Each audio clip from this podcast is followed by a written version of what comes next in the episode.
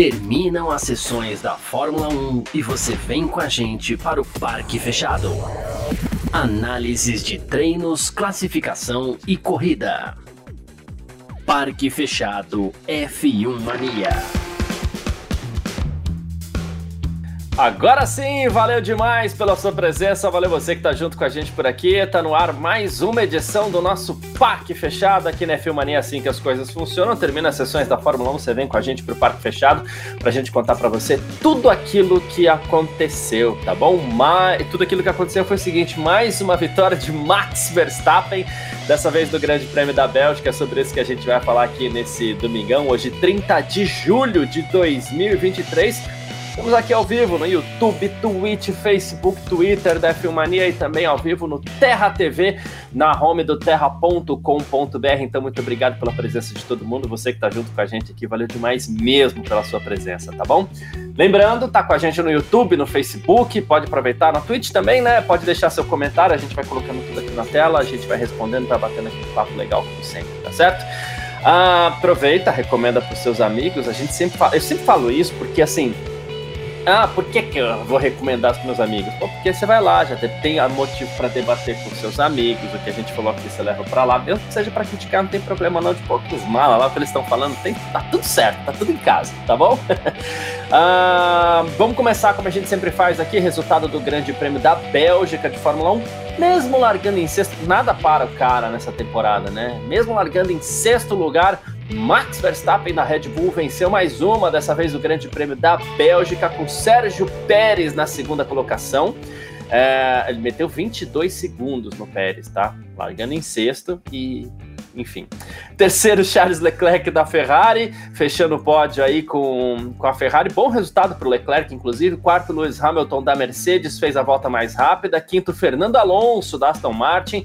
Sexto, George Russell da Mercedes. Sétimo, Lando Norris da McLaren. Oitavo, Esteban Ocon da Alpine. Nono, Lance Stroll da Aston Martin. Décimo, Yuki Tsunoda da AlphaTauri. O décimo primeiro foi o Pierre Gasly da Alpine. Décimo segundo, Valtteri Bottas da Alfa Romeo. Décimo terceiro, Guan Yu Zhou da Alfa Romeo Romeo também, 14 Alexander Albon da Williams, 15 Kevin Magnussen da Haas, 16 Daniel Ricciardo da AlphaTauri, 17 Logan Sargent da Williams, 18 Nico Hulkenberg da Haas, e os dois que aprontaram um pouquinho, passaram um pouquinho do ponto na largada, né? O Carlos Sainz e o Oscar Piastri acabaram abandonando, não completaram esse grande prêmio da Bélgica. O Piastri logo no comecinho ali, o Sainz ainda tentou insistiu um pouco, mas não deu muito certo, não acabou abandonando também, tá? A gente já vai falar sobre esse lance que aconteceu na La Source ali, que é a curva 1. Mas vamos lá, deixa eu aproveitar para dar bom dia aqui já para quem tá com a gente, pessoal chegando no chat por aqui. O Daniel Santos, quero ver quem vai ser o piloto do dia. Já tenho meu voto, viu, Daniel? uh, o Pedro Gonçalves também, Max Verstappen em busca da demissão do engenheiro. Calma, gente, calma. Tem nada demais, tem nada demais do que está acontecendo, não. O pessoal tentando forçar uma certa polêmica aí também para cima do Verstappen e do, do seu engenheiro lá, o Lambiase, né? Quem mais? O Paulo Jesus Guimarães também está aqui, direto dos 39 graus da escaldante Manaus. Gostei muito da corrida Vamos falar sobre isso também. A gente vai fazer uma comparação entre a corrida de hoje aqui e a sprint de ontem, tá? Tem comparação para fazer. Guilherme da Silva Mol tá junto com a gente também. Bom dia para o Sidney Forster. Bom dia, corridinha bem michuruca. Faltou uma chuva para bagunçar um pouco. A chuva fingiu que aparecia ali, né, Sidney?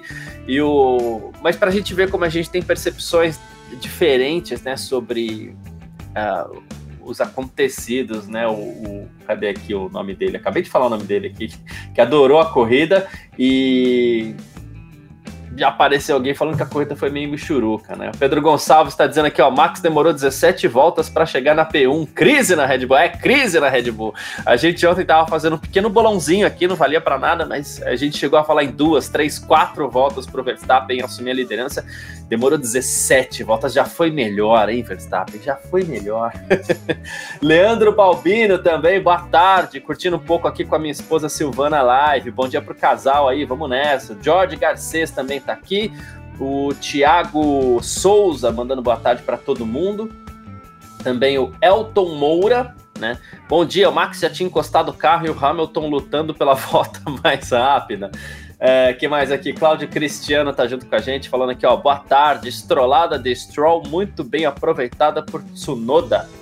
E o Paulo Henrique Reis também. Fala, Garcia, que, os, que ultrapassagem aquela do Gasly, logo ele que foi comentado, deve ter sido cornetado ontem, né? É, eu gostei mais da ultrapassagem do Lando Norris, achei maravilhosa em cima do Alexander Albon ali. Teve três ultrapassagens muito bonitas na corrida, pelo menos três, né? E o Gustavo Justino um, dizendo aqui, ó, acompanhando direto do Maranhão, quem poderá parar Max Verstappen? Pergunta o Gustavo aqui. Inclusive, você que está acompanhando, faça como o Gustavo Justino aqui, vai mandar sua mensagem. É, o nome aparece na tela aqui pra gente, mas comenta de onde você é também, sua cidade é que a gente gosta de falar cidades, é muito legal, tá? Ah, o Vitor Berto aguardando o ok dele para já colocar aqui, tá ok? Então vamos lá, boa tarde, Vitor Berto, já passamos do meio-dia, né? Então é isso, Grande Prêmio da Bélgica, eu vou ficar com um mote do que a gente falou ontem aqui, porque final de semana de corrida sprint, a gente sempre fala isso, a gente não gosta da corrida sprint, a gente dá aquela cornetada na corrida sprint, fazendo meia culpa que a gente é até um pouco repetitivo às vezes na hora de ficar cornetando, mas é uma forma da gente ressaltar que a gente não gosta da corrida sprint. Mas você falou uma frase ontem, Vitor, que você falou assim: olha, é muito provável que essa sprint de hoje, no caso ontem, seja melhor que a corrida principal de amanhã, no caso hoje. E acho que o caminho foi um pouco esse, né, Vitor? Boa tarde, obrigado pela presença. Boa tarde, Garcia. Boa tarde, todo mundo que está acompanhando a gente aí pelos canais do F1 Mania é, e também na home do terra.com.br. Pois é, pois é. a gente que não gosta nada da sprint, é, eu falei isso ontem, porque realmente eu achava que que a nossa como eu falei, né, a nossa crítica ontem estava mais ligada ao processo, ao procedimento, do que a sprint em si, né, do que as voltas que a gente teve de sprint, que foram boas, tiveram brigas. Hoje a corrida ficou muito aquém do que a gente viu esse ano até, né? Tô para te dizer, como eu sempre falo, minha memória é muito ruim, mas assim, não lembro de ter recentemente uma corrida tão é, com tanto marasmo como foi essa a gente viu muita briga, mas eu até comentei, né? Assim, as brigas eram muito ligadas pela nona décima posição, décima quinta, décima oitava. É, e nas últimas etapas a gente estava vendo uma briga mais ali pelas, pelo pódio, pelas cinco primeiras posições. A gente tinha sempre.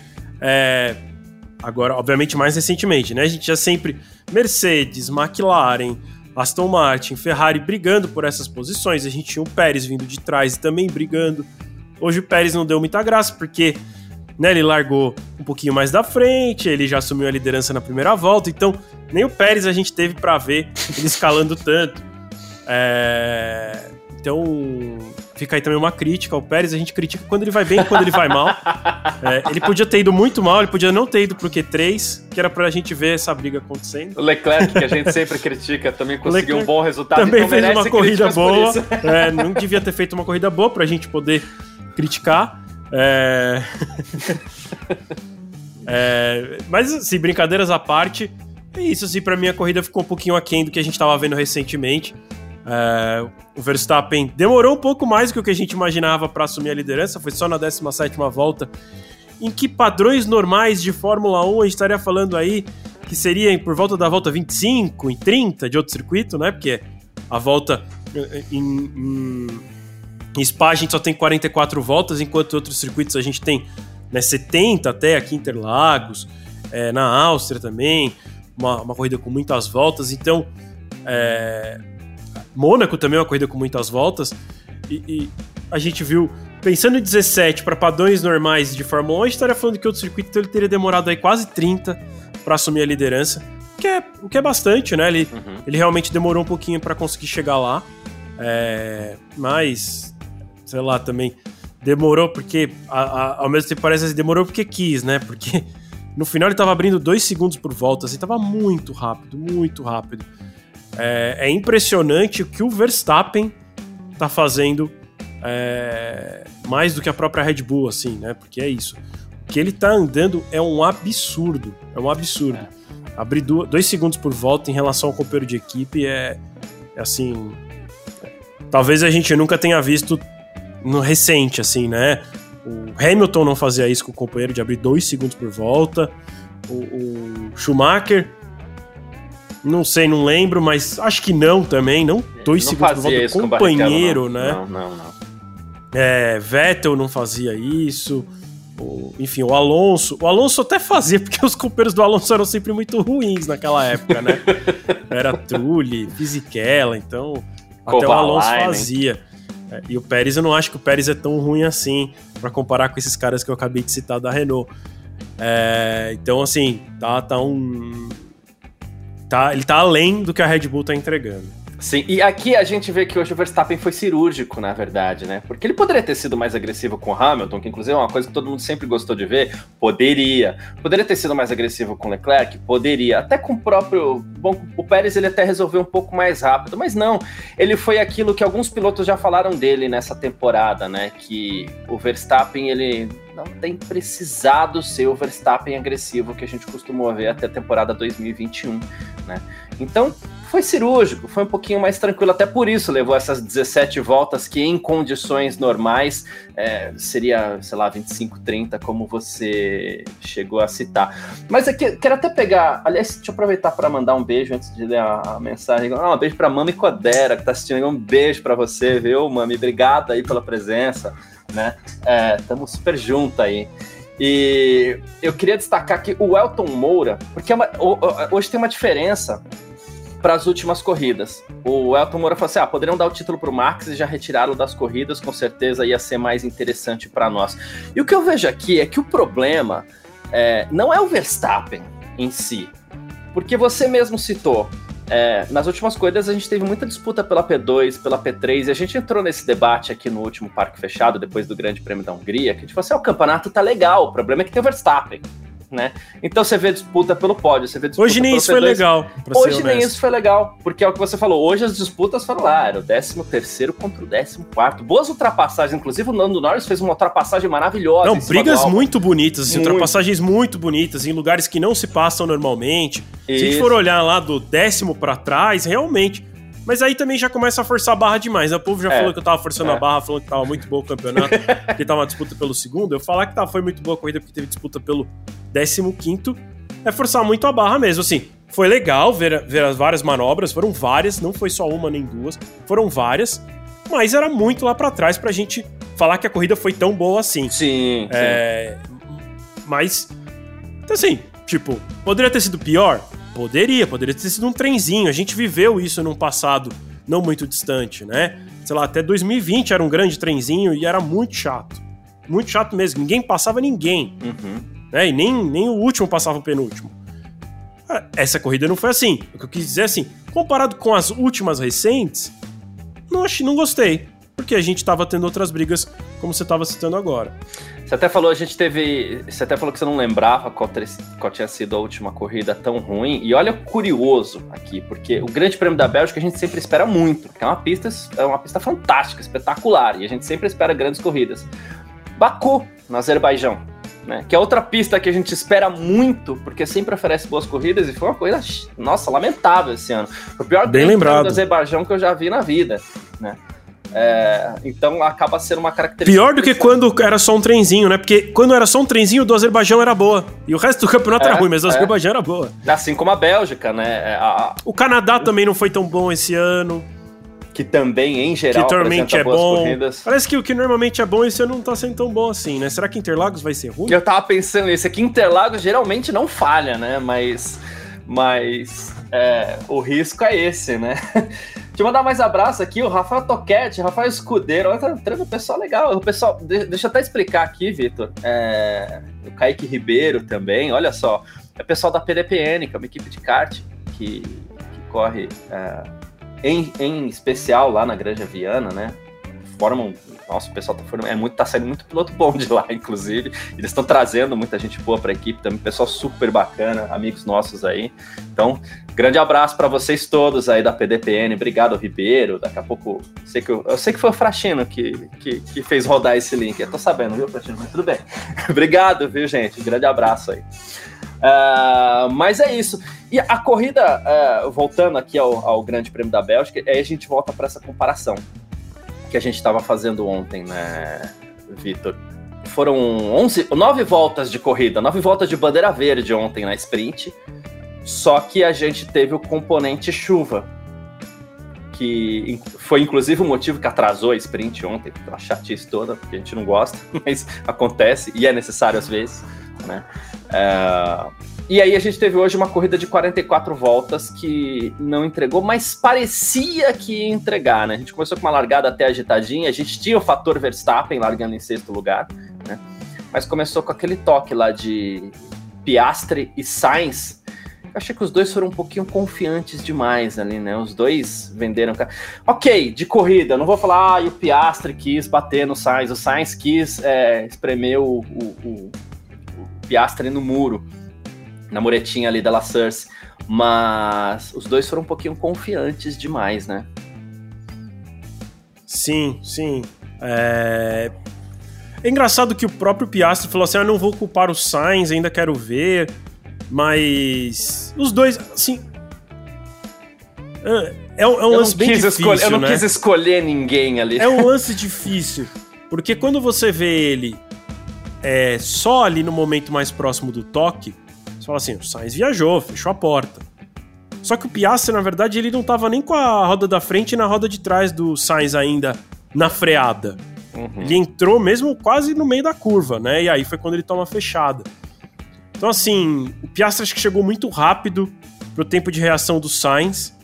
É, acho que a, a, os comissários fizeram bem hoje de não punir, né? Para mim, assim, não tem nada a ver, mas ao mesmo tempo é uma situação meio parecida com o que a gente viu ontem entre o Hamilton e o Pérez, e que não tinha muito o que fazer ali. O que, que, que, se esperava? Que não tentasse, que tirasse o carro, o carro desaparecesse. Então, do mesmo jeito que eu não achei que tinha ter punição hoje, ontem também acho que hoje tá ok, não precisava de punição. Os dois ali foram otimistas. É, uma pena que tenha acabado estragando a corrida do Norris, do, do Piastri. E Só do próprio aí... Sainz, né?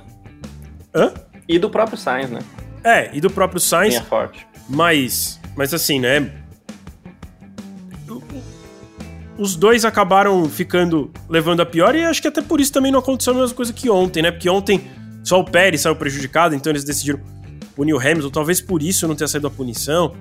Não sei, assim, eu acho que foi um lance de corrida de largada, foi uma largada limpa, até perto do que a gente normalmente vê na Bélgica, né? Ter tido só isso e não ter sobrado para mais ninguém foi normal, assim, foi, foi ok. É... Esses carros enormes, né, então. Sim, sim, sim. Então é. acho que, que. Tudo bem, assim, não, não acho que tem uma grande polêmica em relação a isso. Achei até legal você ter citado o lance de ontem, porque. É, se ontem. Ok, os dois foram prejudicados, e a gente vê. A gente vê que ficou muito mais claro que a punição do Hamilton ontem foi por resultado. Né, do que aconteceu na pista. Os dois se tocaram, Pérez teve um grande prejuízo. Né?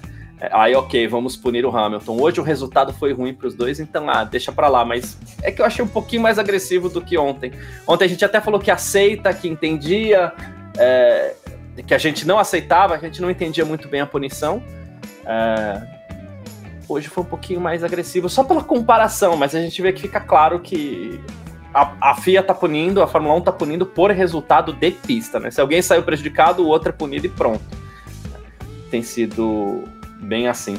Eu vi que o pessoal no, no. Foi uma coisa que eu esqueci de falar do, do Verstappen aqui, é, Vitor.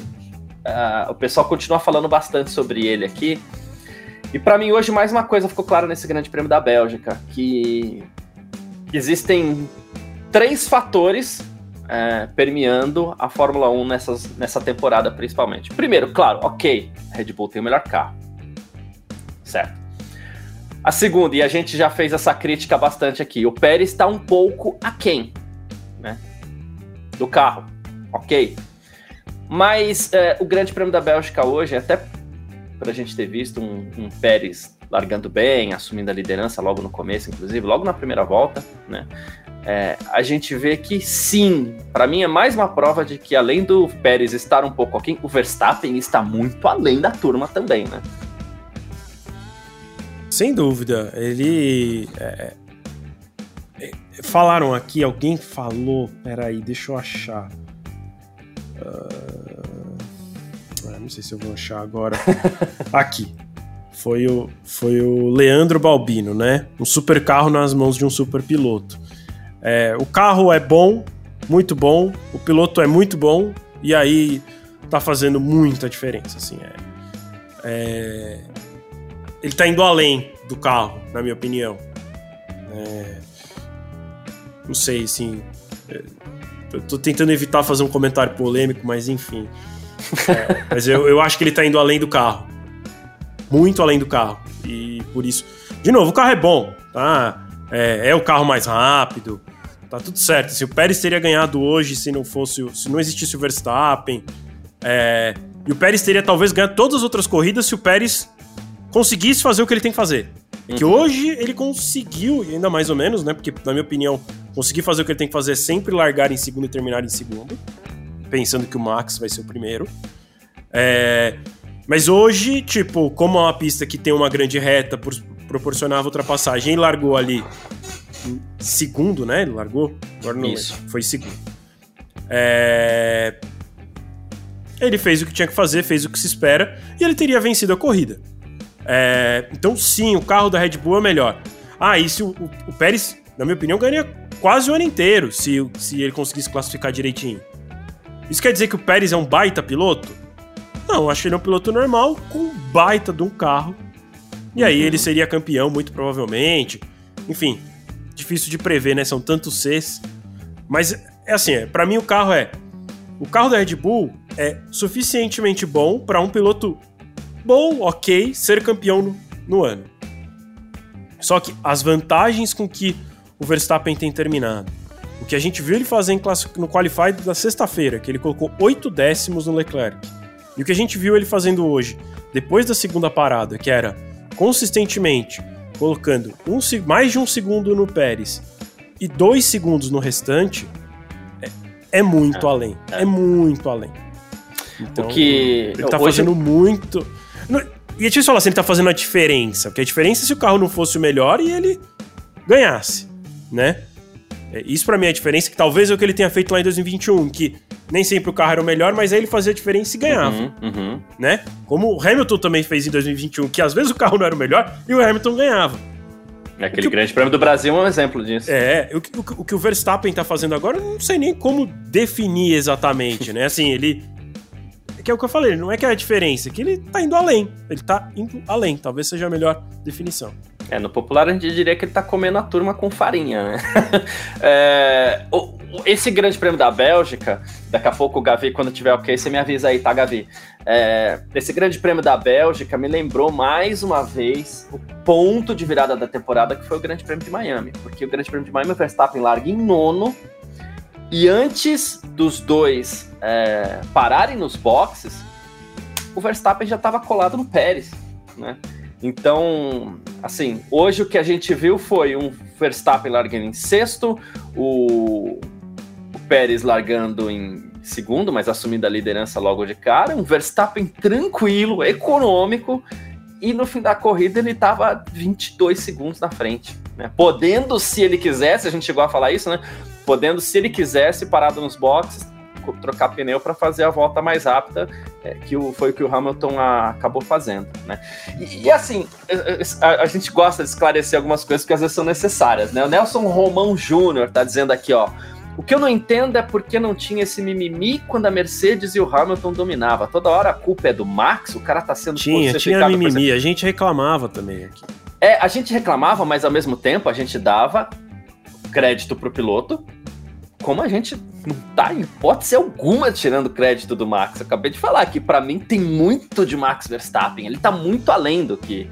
Inclusive, muito além de todos os pilotos da Fórmula 1 hoje, muito além de Hamilton. Atualmente, atualmente é. ele é o melhor piloto da Fórmula 1. Mas e eu acho que disparado, forma. é. é. Falar, dispa... Hoje, olhando só para, sei lá, os últimos dois anos, porque 2021 é um ano que não dá para dizer quem foi melhor né? Porque é isso, assim.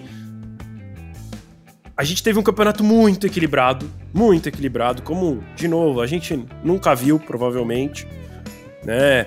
É, para terminar do jeito que terminou. É, e eu acho que ali. Eu, eu desconfio até que o Hamilton não estava vivendo melhor já o melhor momento da carreira dele. Talvez fosse com o Hamilton ah, em 21, de né? 2018, okay.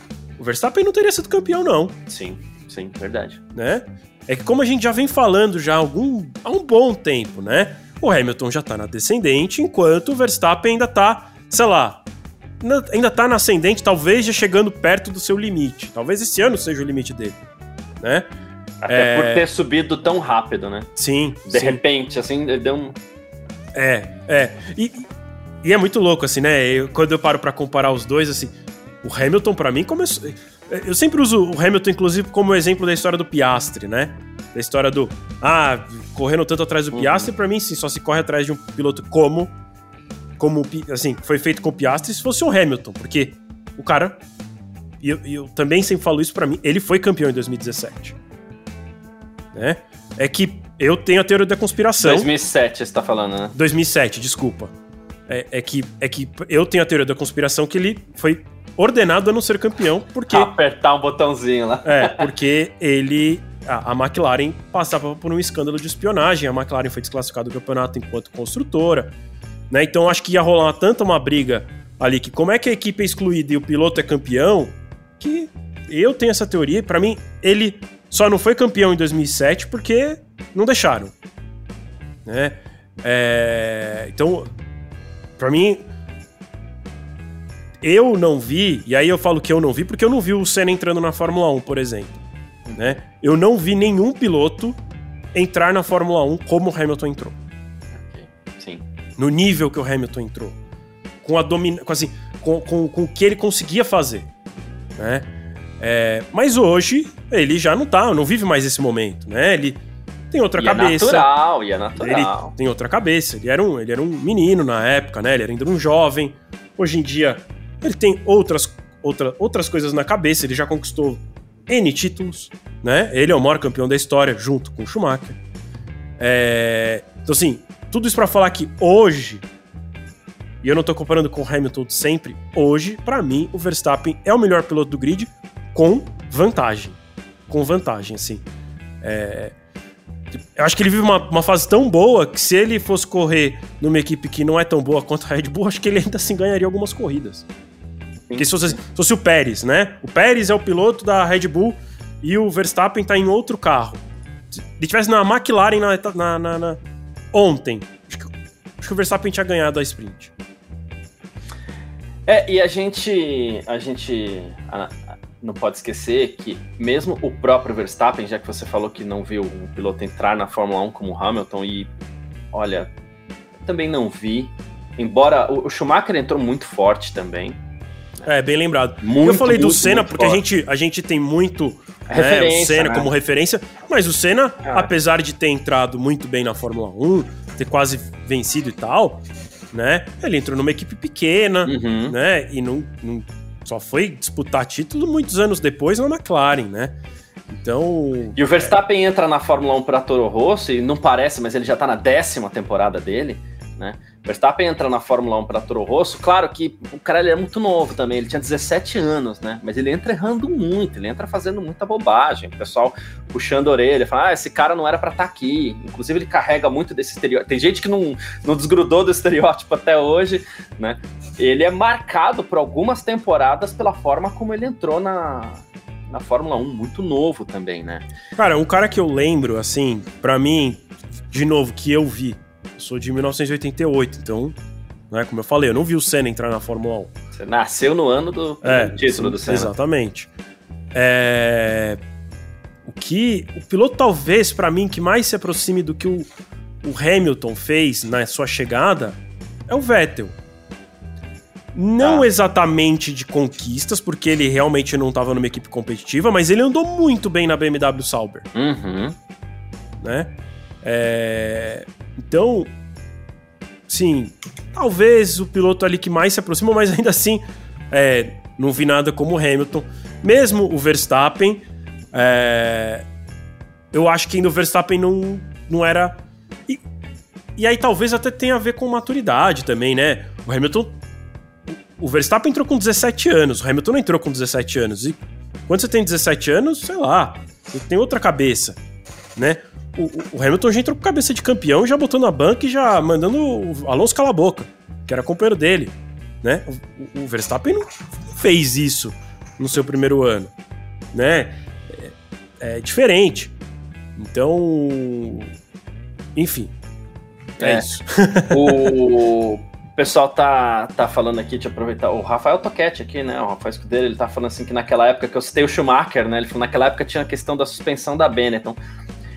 Essas questões de regulamento da Benetton, ela vieram um pouco depois, né, porque o Schumacher, na verdade, ele estreia em 91, ele... É, na Jordan, já entra chamando a atenção de todo mundo, porque assim, ele entra no lugar do Bertrand Gachot, que foi preso é, por conta de uma briga de trânsito. Eu, sei, eu nunca vou me esquecer é. que na primeira corrida ele quebra, né? E o, o Galvão fala: Ah, eu sabia, é. esse cara aí é muito ruim. Não vai, não Nunca vai. mais vai correr na Fórmula 1 na vida. E aí na corrida seguinte, ele é colocado no lugar do, do Pupo Moreno, que a dupla da Bennett era brasileira, era o Piquet Moreno. E ele entra no lugar do Moreno e não sai mais, né? Porque ali ele vira um, um deus dentro da Benetton, tanto que ele leva toda essa turma para Ferrari depois, né? Pra, Exceto pra o Briatore o... foi todo mundo. Exceto o Briatore foi todo mundo. Ele leva a turma e aí a gente sabe todo dessa segunda corrida até aquele Grande Prêmio do Brasil de 2006, que foi quando ele se aposentou pela primeira vez, a mesma estrutura, foi todo mundo, foi tudo junto. Então foi um início espetacular ali de carreira do Schumacher também. Se cita muito bem o Vettel, e a, a lembrança que eu tenho do, do, do Vettel, inclusive, é que na temporada de 2007 era permitido, era, não, era obrigatório que as equipes corressem a sexta-feira com três carros, né? Então, os dois carros que iam para a corrida e um carro reserva. Só que esse carro reserva não ia para a pista no domingo. Então, os pilotos reservas eles se sobressaíam, né? Eles sempre andavam mais forte. Só que na sexta-feira, o Vettel dava pau em todo mundo, liderava todas as sextas-feiras ali com a BMW, né? É, tanto, é que, é. tanto é que quando o Kubica se acidenta no Canadá, aquele acidente que muita gente conhece, na corrida seguinte o Vettel faz a estreia dele e marca ponto. Né? Então, uma estreia muito legal também. É, o que eu, que eu tenho assim a memória mais é, viva na minha cabeça de uma estreia assim avassaladora com um piloto tipo que vem destruindo tudo na Fórmula 1. Não, não pensa assim, ah, o cara foi campeão Fórmula 3, Fórmula 2. O cara na Fórmula 1 já entrar, já falou, caramba, não é possível, é. né? O Vettel para mim foi um, foi um desses caras, né? É, você, tá, você tava falando. Eu vou falar de uma outra estreia que você me permite. Fala aí, fala aí, fala aí. É, 96. 96 a Williams tira o Jacques Villeneuve da Indy, ele tinha sido campeão na Indy 95. A Williams tira o Jacques Villeneuve de lá, traz para cá. A Williams tinha um baita carro, para não falar outra coisa, né? E, e o Villeneuve, ele lidera 70% do Grande Prêmio da Austrália, que era a, a prova de abertura da, da Fórmula 1. Só que aí apareceu um problema de superaquecimento lá no carro do Villeneuve e tal, então eles inverteram posição e o Rio ganhou aquela prova. E o Rio veio a ser campeão mundial, inclusive. Mas, é, um mas o carro também era como um fenômeno, né? Não, é, não o carro era muito dominante também para conseguir avaliar assim. Mas é, e o, sei lá, também assim, né? Desculpe os fãs do Damon Hill, também não achava o Damon Hill grande piloto para falar assim, nossa, ia bateu o Damon Hill. E a comparação com o Hamilton, ele bateu o Alonso. E não só, e de novo, não só bateu, né? Ele deu um cala-boca é. no Alonso, é, né? Ele é, se impôs na equipe. É coisa que, de novo, assim. E aí, eu, tô, eu citei o Vettel, mas eu também não vi o, Vettel fazer isso. Então, sei lá. Eu, Garcia, eu estava falando sobre o Vettel aqui, BMW, Sauber. Eu só queria dividir uma coisa com todo mundo, uma lembrança que eu tenho do, do Vettel, que eu não sei se o povo que acompanha o automobilismo, é, não muito de perto, mas assim, que acompanha, sei lá, assiste a Stock Car, assiste a Fórmula 1, vê Fórmula 2, as pessoas sabem, mas a, a lembrança que eu tenho mais, assim, distante do Vettel é ele e o Attila Abreu disputando Fórmula nossa, BMW. Nossa. E era sempre um ou outro que ganhava. Você tava lá, né? Não, eu não lembro. Ah, não lembro. Teve, não, não teve foi aqui... ele, não foi ele, não foi ele, foi o Kubica que veio correr aqui. É, é isso que eu ia falar. E, foi, é. e correu Verdade. na Fórmula Renault. Não era a Fórmula BMW. Isso. Fórmula BMW não correu no Brasil, era corria só aqui, na Europa. Inverti tudo aqui. Então o Vettel, o Vettel era esse cara, eu lembro, era muito legal que era assim, o Attila Abreu tinha baitas, baita resultados, assim. De dizer que naquela época lá era meio pau a pau, às vezes até o Attila Abreu era melhor, mas o Attila Abreu tinha um problema que eu lembro muito naquela época, que se falava ele é muito alto. Né? Ele não cabe num carro de Fórmula. Então aí a carreira dele acabou que dali não, não foi mais para frente, né? Mas enfim, só para contar uma curiosidade aí para quem acompanha Stock Car, Vettel e Attila Abreu eram adversários na Fórmula BMW lá começo dos anos 2000. Muitas vezes o, o muitas vezes assim, né? O Attila Abreu consistentemente batia o Vettel, os dois disputaram o campeonato mesmo. Assim. Até porque já que você fez um parênteses, eu vou fazer um parênteses rapidinho também. O Attila Abreu é, é um dos pilotos que também, assim, sempre comprei muita revista, né? Quando mais novo, antes do. Vou usar uma expressão de Quando velho. Quando ainda né? existia a revista, né? Antes do advento da internet tomar conta de tudo, é, eu comprava muita revista, principalmente a Racing, né? Que, pô, foi uma baita revista, né? E eles falavam muito do Attila Abreu ainda saindo do kart. E, e o Attila Abreu foi um, foi um fenômeno que, por esse motivo que você citou, cresceu demais, né? Não teve é, muita abertura. Eu lembro que eles falavam muito do Attila Abreu e da Bia Figueiredo, assim. Tinha, tinha, um outro menino, que eu não vou lembrar o nome, era loirinho, que também correu na Fórmula BMW. É, eu não vou lembrar. Brasileiro, mas eu não lembro. Pedro Bianchini. Pedro Bianchini. Pedro Bianchini. Também foi um, foi um fenômeno no kart, foi pro Fórmula BMW, patrocinado pela Red Bull, inclusive. É, mas também, acabou que nem corre mais, não, não tá mais no automobilismo. Eu sigo ele no Instagram.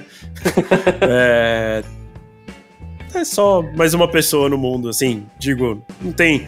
Não, não há. Ah, é dono de equipe, nada assim. Ele, não, ele saiu do, do mundo do automobilismo. Tem uma vida de civil normal. A gente, a gente. a, gente. já vai voltar a falar do Grande Prêmio da Bélgica, mas aqui eu vou citar mais um cara que é, ele mexeu até com uma certa. Um, um momento. É, mexeu com emoção aqui, porque eu vibrei muito com esse cara. Eu vibrei muito. Porque o Leandro Balbino tá lembrando aqui que o Montoya foi um piloto que chegou batendo de frente com o Schumacher. E é muito verdade, né? Juan Pablo Montoya, por causa disso, sou fã dele até hoje. Grande Prêmio do Brasil, ele, ele foi para cima do Schumacher aqui, né? Num momento da Fórmula 1 onde as ultrapassagens, inclusive, eram bem raras até. Né? Claro que o Grande Prêmio do Brasil sempre foi diferente, e na Áustria também, porque ele fez isso com o Schumacher na Áustria também. E nesse Grande Prêmio do Brasil, ele deu dois passadões no Schumacher, que o Schumacher teve um pit stop, ele deu dois passadões no Schumacher, e quando estava terminando a corrida, ele foi passar um cara que você vai lembrar do nome, você só vai lembrar do nome por causa do filho dele, porque ele foi ultrapassar Jos Verstappen, pai de Max Verstappen, que era retardatário, e foi acertado no final da reta oposta por ele, né? E abandonou a corrida, ele ia ganhar aquele grande prêmio do Brasil. Mas, ao contrário do filho, Jos Verstappen não pilotava nada, né? Foi um que ele tomou uma balroada por trás? É, do é, Verstappen né? pai, do, do Verstappen pai, é isso mesmo. Né? Que era na Arrows, Arrows é. laranja e preta lá. eles eram companheiros do, do, do, do Marx ou do Bernold naquela época? Possível, essa não. É, possível, eu acho possível. que do Bernold, alguma coisa assim. É. E, nossa, e eu falo isso porque aquele grande prêmio do Brasil, eu falei, nossa, aquilo eu torci demais, cara. Mas, mas, mas legais esses parênteses, a gente lembrou aí de, algum, de alguns nomes que passaram e que brigaram com com esses, tipo assim, né? Eu citei o Attila Abreu, que brigou com o Vettel, que é um baita piloto, que uhum. fez história na Fórmula 1. É, é, enfim, a gente lembra, tem dessas lembranças aqui de, de falando de grandes nomes, né? E de pilotos que correram com esses grandes nomes e às vezes batiam eles, né? É, é, é o Montoya foi uma pedraça no sapato do, do, do Schumacher, assim. Mas, enfim. E o Paulo Jesus, só último comentário: Paulo Jesus Guimarães, ele falou: assim, Garcia, tem um detalhe. Villeneuve treinou dois anos para estar na Fórmula 1 porque o Frank Williams não queria outro Michael Andretti, né? Bem lembrado, Paulo. O Michael Andretti foi. Acho que tinha sido bicampeão na Indy lá, a McLaren trouxe e e ele ele foi companheiro do Senna, mas enfim, não que seja fácil ser companheiro de Ayrton Senna, mas ele fez uma temporada péssima. Uh, voltando aqui a, a, ao Grande Prêmio da Bélgica, como a gente mesmo já tinha falado que ia voltar rapidinho, hoje aconteceu uma outra coisa interessante, né, Vitor? Porque muitas vezes a gente analisa a corrida aqui e o Gabriel Gavinelli tá. Vou até trazer para ele aqui, se me permite, Gavi, né? É, o Grande Prêmio da Bélgica, muitas vezes a gente fala, a gente analisa o momento. E eu, esse é um dia que a gente até fala, ainda bem que a gente não estava ao vivo transmitindo a corrida, né? Porque a gente mesmo teria quebrado um pouco a cara. Mas ah, começou a chover, começaram pequenas gotículas de água durante o circuito, um circuito que é grande, como a gente já falou, 6 quilômetros aí, então em um ponto chove e outro ponto não chove, né?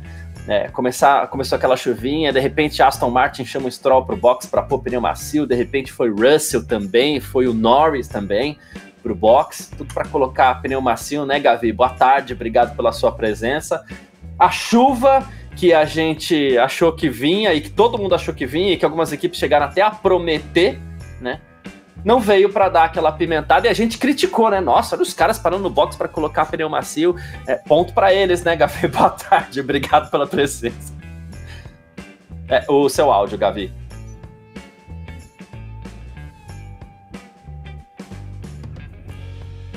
Ainda não. Então vou passar pro Vitor. Ah, agora sim, Gabi. Quatro, agora foi. Falei, tava ah, tá. esquentando a válvula aqui do microfone. Mas é isso. Então, boa tarde, Vitão. Boa tarde, Garcia. Boa tarde, pessoal do chat. Aí, agora sim, com o microfone ligado. E é isso, cara. Eu mesmo citei lá no, no grupo, né? Falei, macios, né? Porque quando o, o, Russell entrou ali, imediatamente quando começou, mostrou assim a imagem do, de contra dos boxes da Red Bull né? E uma chuva intensa ali, o Christian Horner de fundo, né? E imediatamente, então cortou pro Russell entrando nos boxes. Eu imaginei que foi até uma sacada ali da Mercedes. Falei, puta, deu muito certo pra Mercedes, agora eles vão vir com os intermediários. Aí o Russell, né? Mas não, entrou com os macios.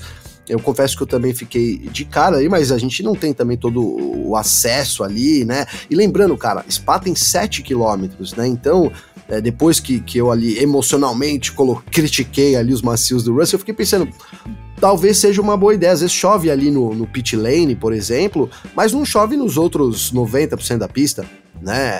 Que dada a quilometragem longa, mas não, eles acertaram, então, e aí essa chuva que poderia é, dar aquela emoçãozinha extra que sempre dela não veio, né? E acho que alguns pilotos acabaram sendo prejudicados com isso, entre aspas, né? Apostaram na chuva, por exemplo, o Lando Norris, né, que fez aquela parada bem cedo, ali acho que já é, tentando, né, se deixar o carro preparado ali para receber um, aguentar o máximo possível esperando essa chuva chegar que acabou não chegando. Teve outros casos também, mas acho que o que mais impactou foi na corrida do Lando Norris.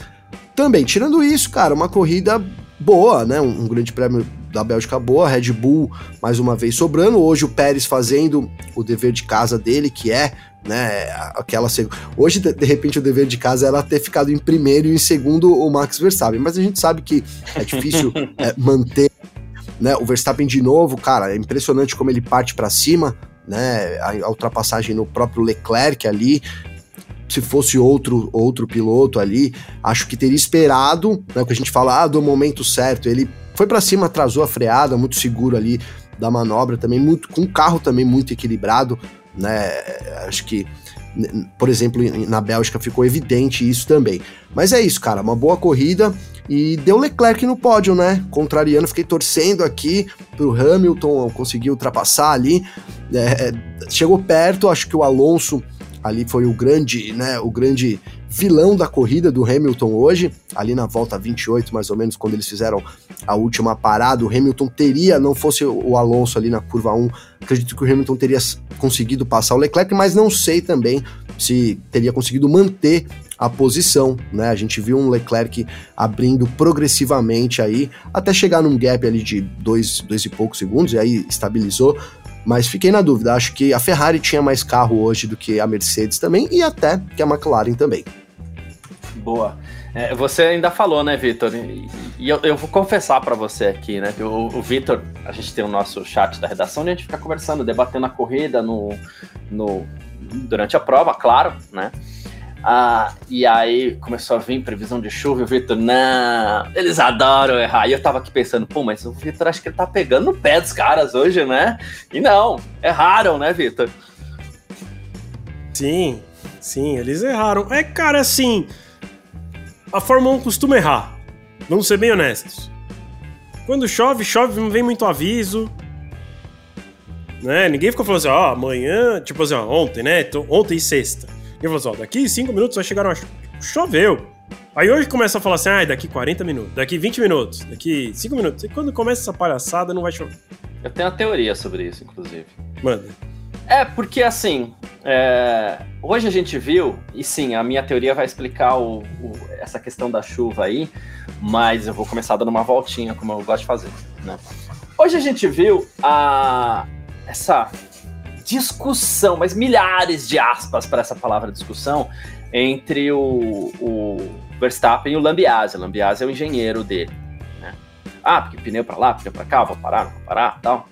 E a Fórmula 1 chegou um momento que a Fórmula 1 chegou a focar a imagem no Lambiase, a transmissão oficial da Fórmula 1. Para quê? Para forçar polêmica. Tem nada ali, gente. A transmissão, inclusive aqui no Brasil, a transmissão da Band até pegou carona nisso, né? É, ah, não, é, acho que tem polêmica mesmo. Ah, para os dois, não, é o pior momento. Chegou a Mariana Becker até toda doce, toda fina, toda educada, falou assim: não, a relação entre os dois é assim mesmo. Até tentando colocar panos quentes para ninguém comprar uma polêmica que a transmissão oficial da Fórmula 1 estava tentando forçar. forçar. E com chuva eu acho que é a mesma coisa, porque os caras estão lá, estão ouvindo todos os rádios. Rádio da Alpine, nada. Rádio da Haas, nada. Rádio da AlphaTauri, nada. Rádio Disputa da pela, nada. pela, pelo pódio, nada. É, só que aí eles acham um rádio da Ferrari, ou seja, nove rádios não falaram nada. Aí acham um rádio da Ferrari que fala assim, daqui a pouco vem a chuva.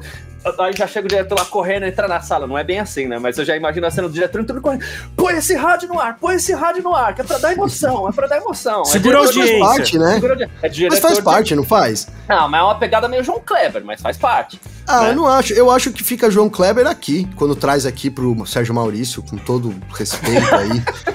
Não foi, eu não quis dizer impressionar. Não, você não quis, mas eu quis. Tá eu quis mesmo, porque eu acho que a transmissão mostra, porque é o que, é o que você falou. Você já deu a resposta. Não tá acontecendo nada. Aí bota a Ferrari lá. Ah, 20 minutos. O cara bota. Aí vem o Sérgio Maurício. Olha lá, agora a chuva vai vir.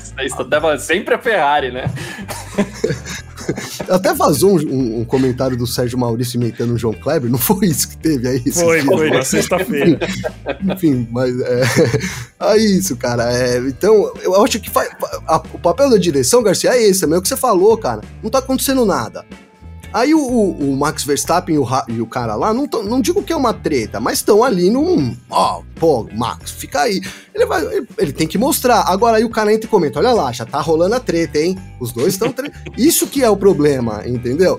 É, é eu acho que, é, pra mim, esse é o problema. É uma, é uma relação de trabalho e a gente sabe como funciona. Às vezes, às vezes é mais ameno, às vezes um puxa o outro. Isso acontece em qualquer relação de trabalho, né? Pô, às vezes eles então, só se xingam, mas na amizade também, não é nem, é... nem a treta, é tipo, é só um, é como Pô. eles se comunicam. Às vezes eles se comunicam hoje em dia, maneira. Hoje em dia os jovens não falam, oh, e aí, já, né? Todos os jovens da, da minha é. família, é. quando eu vejo, os caras já me xingam, já me mandando tomar naquele lugar.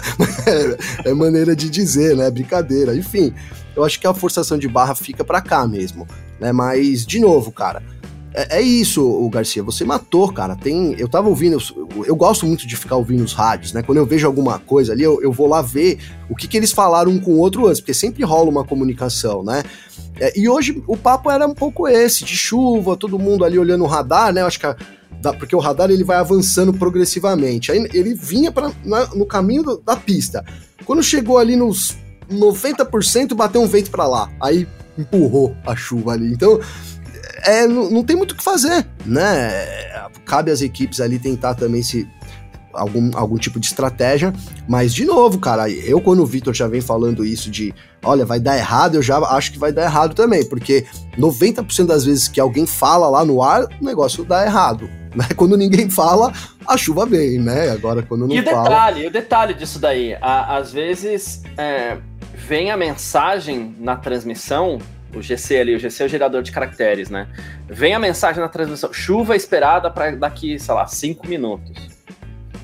Não veio, veio o rádio da Ferrari, né? Porque às vezes vem no GC ali e vem da a Ferrari.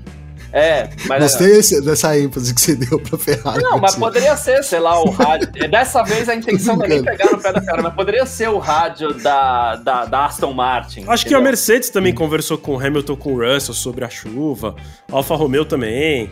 E foi meio é, ficou geral, né? Ficou, é. ficou geral ali no rádio. Mas oh, eles pegam, ver, pegaram um rádio para colocar, né? E não era, não era a caractere da oficial da transmissão, tipo, mensagem FIA.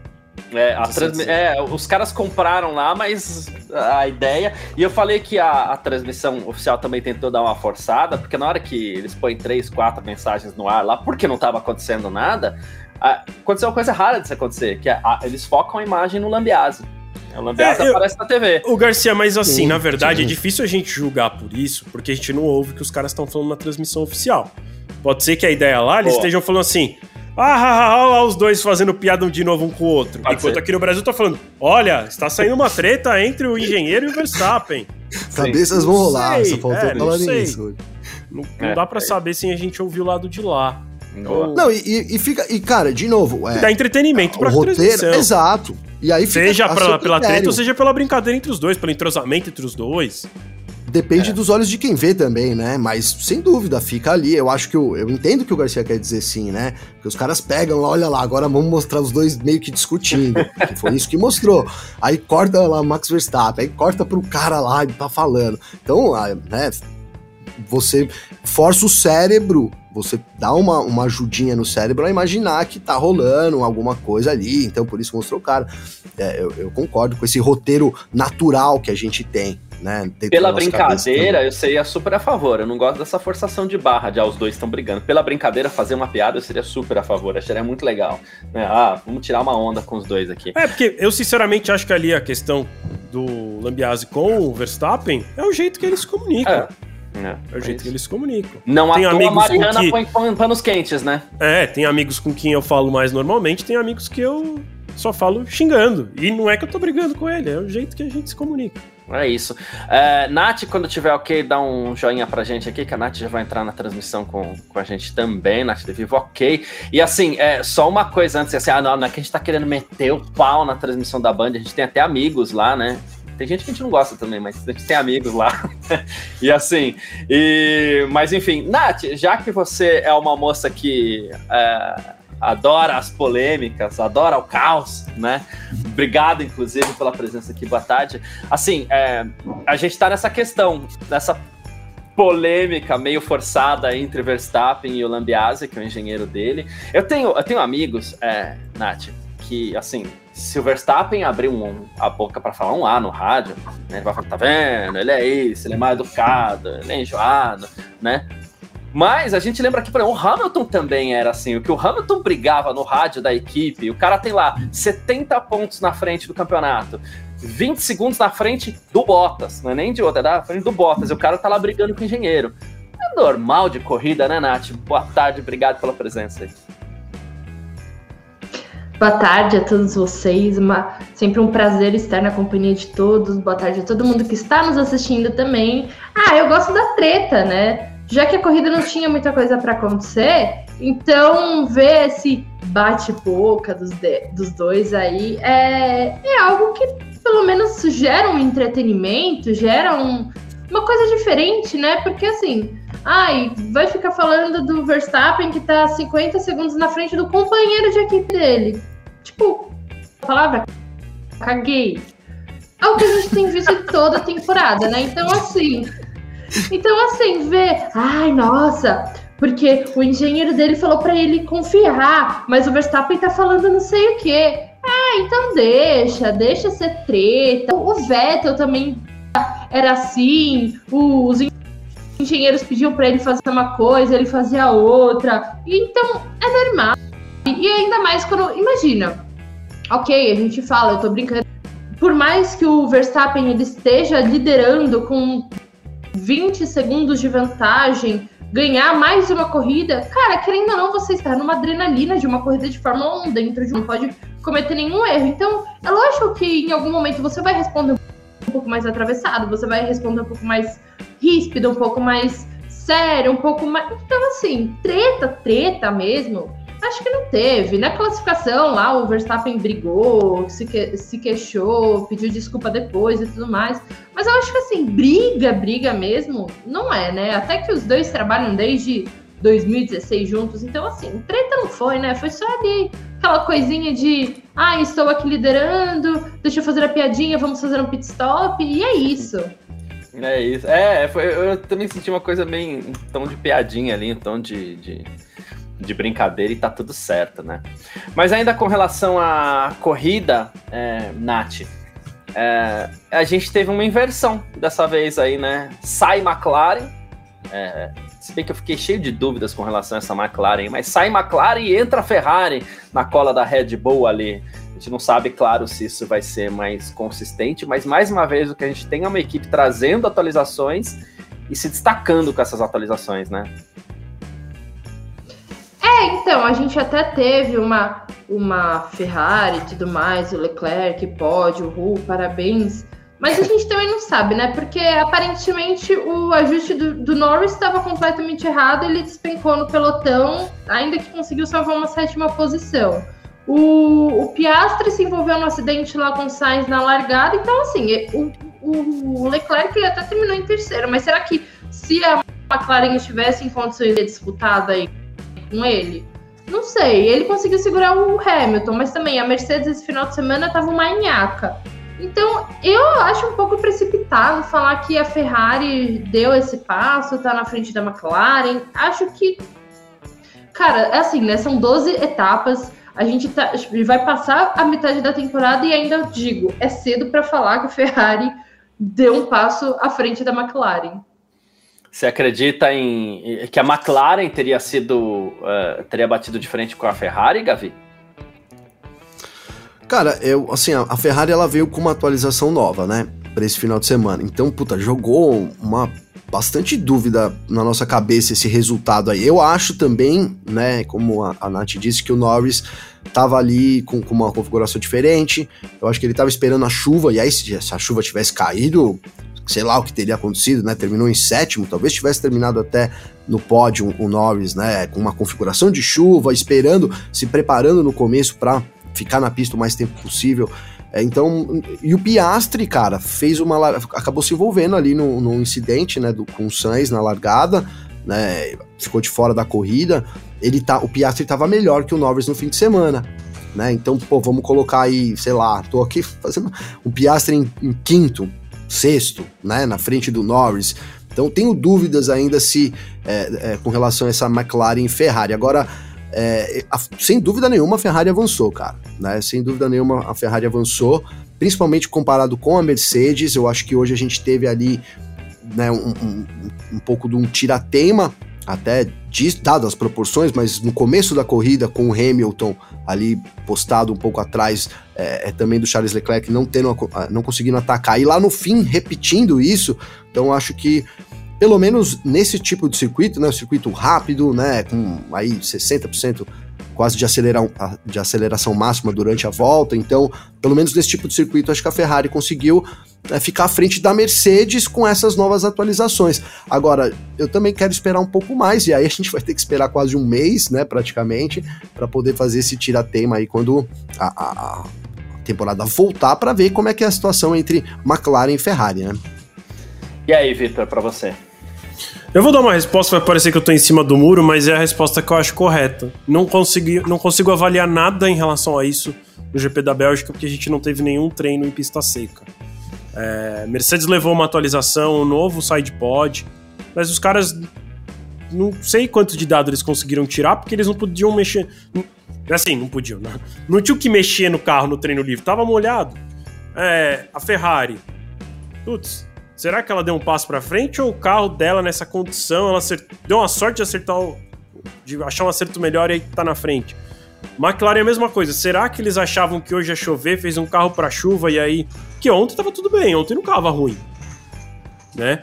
aí hoje a gente viu um Norris, né? O Norris estando quase em último, né? É, em algum momento ali da corrida. É, então eu acho que é difícil de avaliar qualquer coisa pelo GP da Bélgica porque eles não tiveram tempo de testar o carro, de ajustar o carro. Então, é, como eu falei, parece uma resposta meio em cima do muro, mas é o que eu acho que é esse momento mesmo. Não, não tem como saber. Acho que a gente vai ter que esperar o GP da Holanda para ver a Mercedes ter três treinos livres para mexer no carro. É, a mesma coisa a Ferrari, a mesma coisa a McLaren. É, e sei lá se mais alguém vai levar alguma coisa nova lá para Holanda.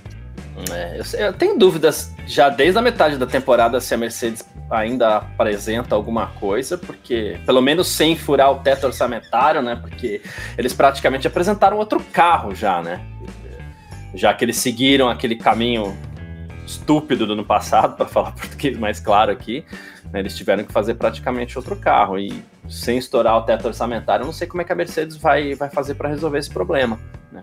Mas uma briga entre Ferrari e McLaren, Mercedes se posiciona pelo menos assim, ok, vamos sair da posição da vergonha e a gente vem aqui pro bolo. Um pódio aqui, um pódio ali, né? e a gente termina de resolver essa situação ano que vem, na transição de um carro para o outro. Enquanto Ferrari e McLaren, que gastaram menos aparentemente, porque os números exatos a gente não tem também, né? mas que aparentemente gastaram menos, Ferrari e McLaren talvez possam brincar um pouquinho. O que mais me faz falta nesse momento, não sei se alguém mais sente falta disso, é como a Aston Martin estacionou, né? É, porque Sim. começa forte demais e ela encontra um caminho que era o caminho, sei lá, o Gavi falava muito isso no nosso podcast até, né, Gavi? Encontra um caminho que aparentemente era o caminho correto, que era seguir na linha da Red Bull, na filosofia do carro da Red Bull, só que ele estaciona nisso, não consegue desenvolver, né? Uhum. Eu até tenho uma, uma teoria para isso, sabe, Garcia? Porque as outras equipes, a gente ficou até criticando, eu mesmo critiquei muito, que, pô, os caras não viram lá que a Aston Martin copiou o carro e deu certo, o caminho é copiar, vamos lá, todo mundo copiando, pô, porque senão. Só que, cara, quando você é, copia, às vezes você. Né, você, ah, copiou, e agora? Né? E agora? Você não entende o projeto, você não entende, você tem que, ah, para você evoluir um projeto, é difícil entrar no, no, negócio andando, você tem que conhecer todas as nuances, e de repente, então a, a, Aston Martin se viu com um projeto ali, mas sem capacidade de desenvolver, enquanto, por exemplo, a Mercedes, que demorou para trocar de filosofia, na verdade, pode ter sido isso, né? Não é que. Ah, por que, que demorou tanto? Porque tava precisando, né? Não é só lá e copiar e colocar em ação, porque e aí? Né? Coloquei lá, e agora? O que, que eu faço? Então eu preciso ter um, um, projeto sólido. Então, talvez isso explique, né? Essa a Aston Martin ter saído na frente de todo mundo, porque o ano, o ano terminou de um jeito, de repente ele começou parecido, tirando a Aston Martin, que deu um avanço absurdo no grid, né? Com um carro muito copiado da Red Bull. Mas e aí, como é que fica, né? Apesar de todo o aparato técnico, talvez tenha se perdido nisso, né? Um carro onde você não conhece muito bem as nuances e aí fica mais difícil de desenvolver. Óbvio que é, como eu disse, uma teoria, não é isso, não é, não é a realidade, mas é, imagino que acredito que possa muito caminhar nesse sentido. É, só isso explicaria, na verdade, essa queda tão grande da Aston Martin, né? Porque grana eles têm, hoje eles têm um dos maiores aparatos da Fórmula 1, né? Tem uma equipe técnica super competente, então algum erro de processo aí no meio do caminho é, que explica essa, essa falta de desenvolvimento na Aston Martin.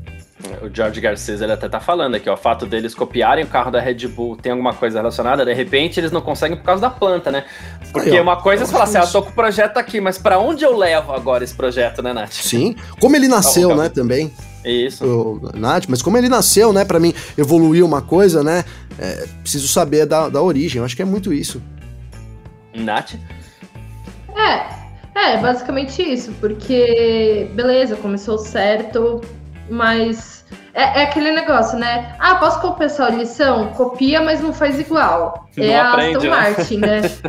É, então, exatamente. É, copia, oh, Nath, é copia a lição, não faz igual, e aí na hora de fazer a, chegar a hora da prova, você faz o quê, né?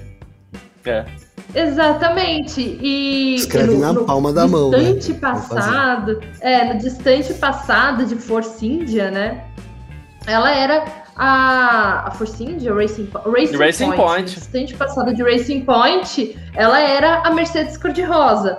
Daí, beleza, foi um ano muito bom. No ano seguinte, quando mudou o projeto, desandou tudo de novo, porque parece que é isso, né? Copia, beleza, copia consegue andar bem até um determinado ponto. Depois, quando tem que andar com as suas próprias pernas, não sabe o que fazer. Então, e daí assim, beleza, começa a andar com as suas próprias pernas e faz, faz a gente também se questionar, né? Porque se copiou a Red Bull, beleza, tá indo bem. Daí começa a andar com suas próprias pernas e desanda tudo. Imagina se fosse um projeto todo da Aston Martin. Ia estar tá brigando lá no fundo com a AlphaTauri e, e com a Alpine. Alpine não. Alpine também, né? Vamos combinar. É. Com a Williams. Pra quem conhece o desenho, né, Victor? É como se estivesse perguntando: e aí, cérebro, o que nós vamos fazer hoje? Copiar a equipe que está vencendo. No final do desenho, a gente sempre sabe qual é, né? Sempre dá errado. Eles, Não, nunca, não eles nunca conseguem dominar o mundo, né? Então, Ai, ai. eu acho que é um pouco isso. E o, Aí. o, o, o Lineker tá até perguntando aqui: ele falou assim, vocês acham que tudo se resume a assoalho? Não é tudo. Mas tá cheio de segredo lá embaixo, tá, né, Vitor? Sem dúvida, sem dúvida.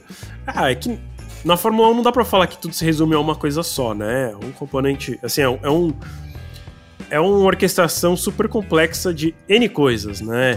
Então, tem cada detalhezinho no carro faz muita diferença, né? Assim, um assoalho, o side pod, o bico, a asa dianteira, a asa traseira. A- Lembra uma época que tinha a história da é, tampa do motor da asa tubarão? Nossa, aí quem tinha asa tubarão ia mó bem. Tipo, É.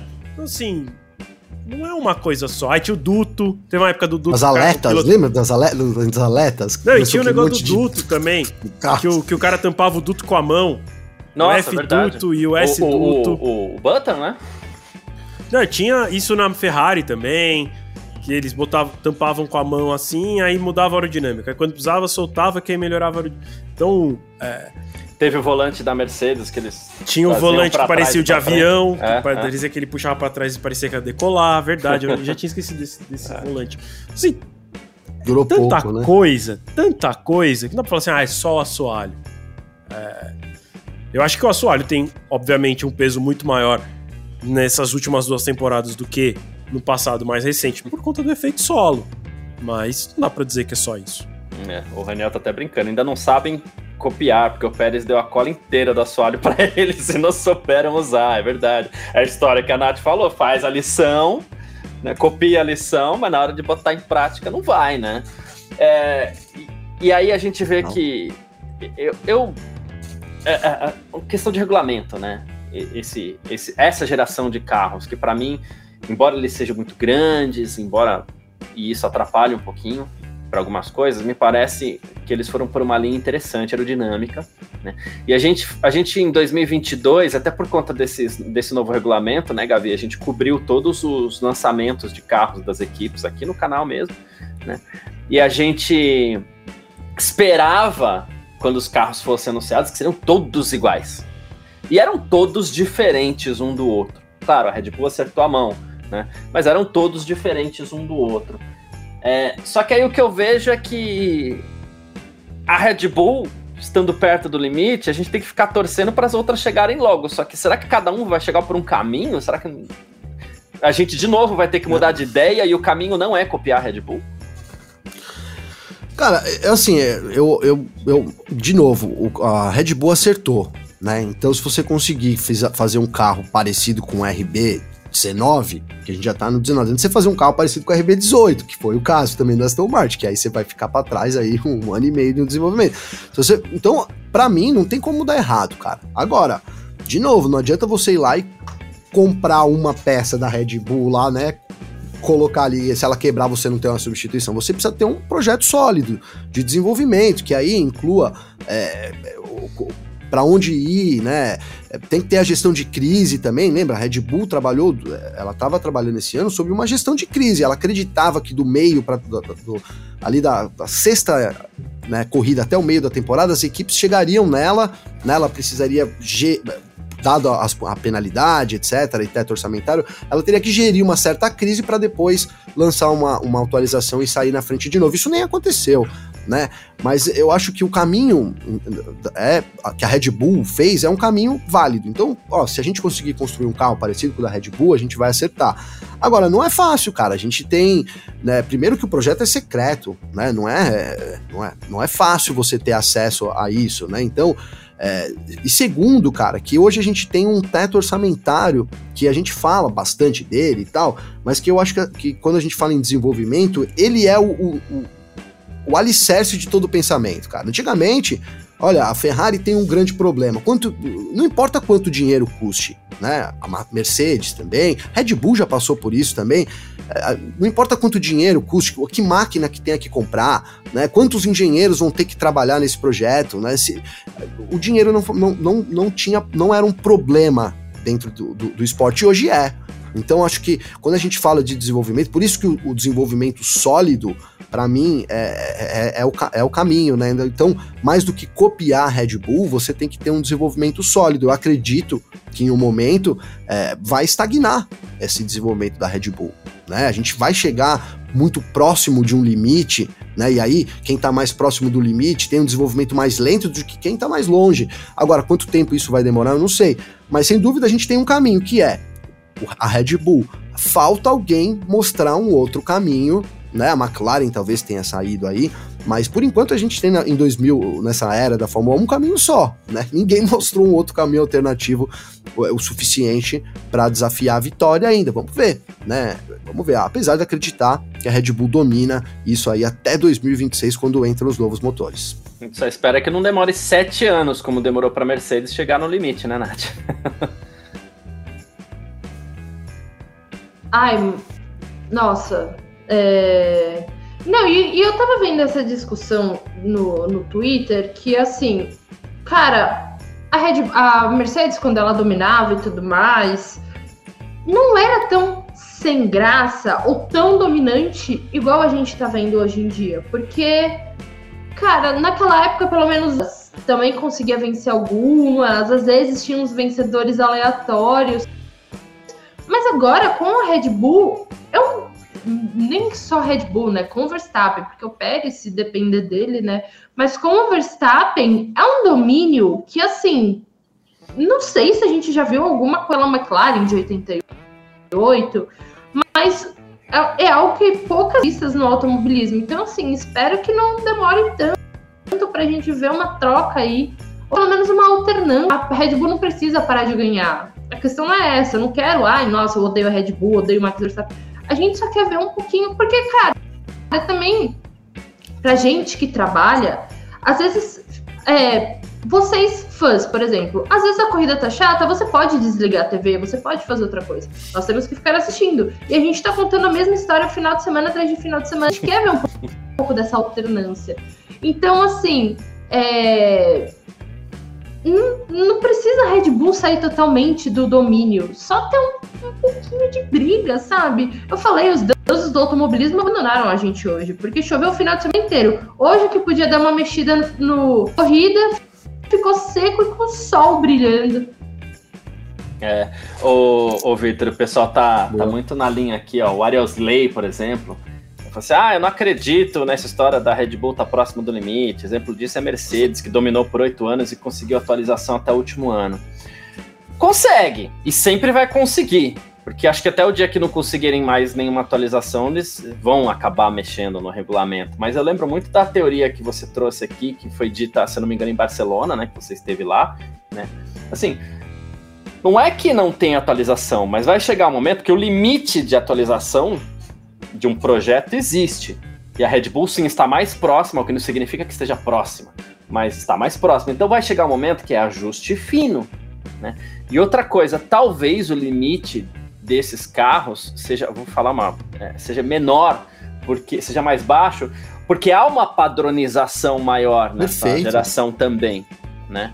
É, eu ia então, falar desse ponto sim, que é, é além da questão do teto orçamentário. Então, acredito. E aí, eu queria que você trouxesse até em cima disso um pouco mais daquela explicação do lance de como equilibrar a Fórmula 1 que foi dita lá em Barcelona, como você esteve lá no Grande Prêmio da Espanha. Exatamente, Garcia. Quando eu estive lá em Barcelona é, para acompanhar a corrida, foi, os pilotos foram questionados por nós da imprensa, tanto, tanto os pilotos quanto os chefes de equipe na coletiva imprensa, de imprensa oficial da FIA, é, em relação a isso, né? Assim, é, ah, o que, que você acha que a FIA tem que fazer para acabar com o domínio? Vocês já estão conversando sobre uma mudança de regulamento para daqui dois anos? A resposta de todos é exatamente a mesma. E aí, ah, não é que foi o Franz Tost e o sei lá quem. Não. O Toto Wolff falou. O que é bom para acabar com domínios na Fórmula 1 é que o regulamento seja mantido por muitos anos. Exatamente por essa questão. É, vai chegar um momento que a Red Bull vai ganhar milésimos. Ela vai continuar tendo atualização, mas ela vai ganhar um milésimo, né? Pode dizer, mas assim, uhum. um décimo. Aí, se mata, mata, mata, ganha meio décimo. As outras Ah, equipes, como e a todos gente antes, viu elas isso, ganham né, meio segundo, seis décimos, e aí vão chegando mais rapidamente. É, e tem uma outra coisa. Quando muda o regulamento, que eles explicaram também, é assim: apaga tudo que você já fez, vai ler o regulamento novo e começa a desenhar do zero. Um, dois no máximo, mas normalmente é um, pela história que a gente vê da Fórmula 1, um vai acertar em cheio. Os outros nove vão, vão ficar distantes. Então, se mudar de novo, qual é o ponto? É que, ok, vai deixar de ser Red Bull, aí vai ser a McLaren, a Mercedes de novo, a Ferrari, ou a Red Bull de novo, se for a Red Bull que Uhum. deu, deu sorte. Então, o que eles. E aí, eles usaram o exemplo da, da temporada de 2021, que é. Olha, vocês viram como foi 2021? Aquilo só foi possível porque o regulamento ficou muito tempo igual. Né? E naquela época a gente estava falando de um regulamento que ainda assim era muito amplo, né? permitia muitas coisas. Agora a gente está falando de um regulamento que a possibilidade de mudança é muito pequena no sentido de tipo, ah, o cara faz. E aí, gente, eu não, eu não sou engenheiro, não vou usar ex- exemplos esdrúxulos, situações. O cara vai fazer a asa assim. Aí o cara vai fazer a asa assim. Será que melhora? O regulamento não deixa fazer assim. Você pode fazer assim ou assim. Então também É tem isso. uma limitação de que, que do máximo e do mínimo de cada coisa. Os números, os intervalos são muito menores, É, né, Vitor? Sim, então assim, Antigamente você tinha uma coisa muito mais distante, que permitia exatamente isso, a que angulação permitia da inventar reta, um duto, permitia inventar uma asa que era parecia um as aletas, gilete. lembra? Não, tinha que É, parecia bom. uma gilete lá que É era da Williams, né? Tinha. Sim. parecia um elefante, sei lá, era um tinha cada... aí lembro que tinha da Caterham que parecia um, sei lá, não sei nem o que Era parecia. um degrauzinho. Ah, não, da Catar. Ah, não posso falar o que É, então, que eu é, parecia. exato, eu ia falar, parece um Não, não dá. Parecia o nariz do Pinóquio, né? Era o carro assim, tinha o nariz do Pinóquio pra frente, era só um, uma coisinha fina ali. Tinha o que vocês lembram da, da- do degrau, né? Tinha o bico que fazia um degrau. Então tinha essas possibilidades. Hoje em dia é tudo mais padronizado, mais assim, óbvio que ainda, como vocês falaram, a gente imaginava quando falava de um- do, do- do regulamento que os carros iam ficar todos muito parecidos. E mesmo o regulamento sendo super restritivo, ainda tem carros muito diferentes um do outro. É, imagina que até 2021 era quase que tipo, pode tudo. Óbvio, não podia tudo. Né? Também o regulamento da Fórmula 1 foi mudando ao longo, ao longo dos anos para não permitir que pudesse tudo, porque a gente já viveu o momento de poder tudo e tinha equipe que enfiava três eixos, que colocava asas em cima do side pod, assim, né? Que tinha aquela Erros, que tinha umas duas asinhas assim. É, não pode mais esse tipo de coisa, mas e mesmo assim, em 2021, a gente conseguiu chegar naquele limite de desenvolvimento que todo mundo estava muito mais próximo, né? Principalmente a Red Bull e, e- e a Mercedes. É, acho que a gente vai chegar nesse momento do regulamento se a FIA não mudar. Então, é o pedido de todo mundo, até do próprio Toto Wolff. Ele já falou assim, ó. Nós vivemos um domínio tão grande da Mercedes. Nós, Mercedes, vivemos um período tão grande, bom para nós. Agora é o momento da Red Bull. E se não mudar o regulamento, uma hora a gente chega neles. Se mudar, corre o risco da gente voltar a dominar ou outra equipe dominar e continuar nas reclamações. E ele vai muito nessa linha também, porque se tem alguém que pode chegar na Red Bull, esse alguém é a Mercedes. Né? Ah, aqui, ah, escolher um caminho inicial muito errado, perdeu tempo. Né? Mas vamos dar dois anos aí para Mercedes, Mercedes chega. Eu acredito totalmente que a Mercedes pode chegar. Vai, vai custar um pouco caro, mas chega. Então, é muito por isso também, porque o Toto além de não ser bobo, né? Ele não fala nada que eventualmente possa vir a prejudicar a Mercedes. né? Então ele sabe que ele pode chegar, né?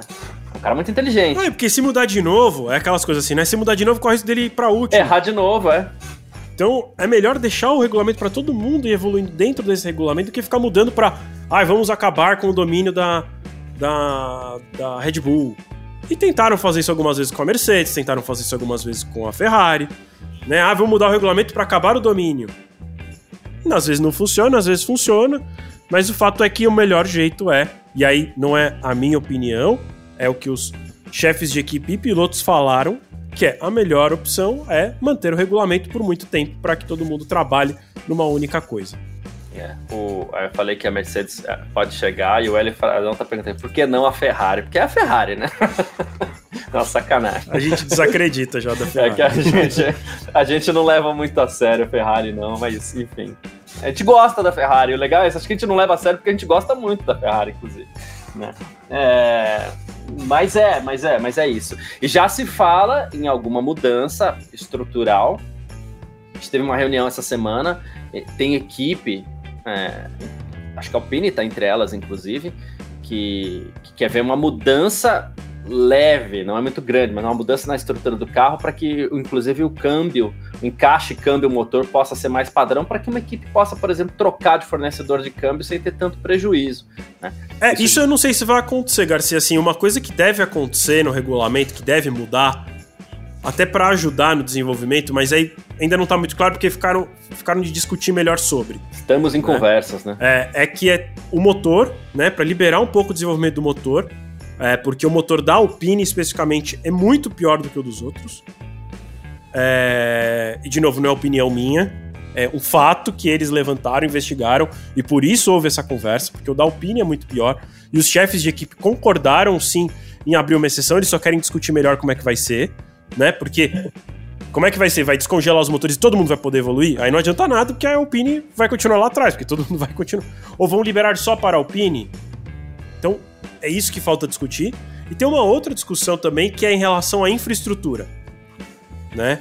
É, que é, por exemplo, no caso da. Vou usar o próprio caso da. da o Williams. O Williams estava lá uma draga, passando fome, todo mundo lá dentro. A família Williams vendeu a equipe. Entraram os caras lá milionários. Passando fome, né?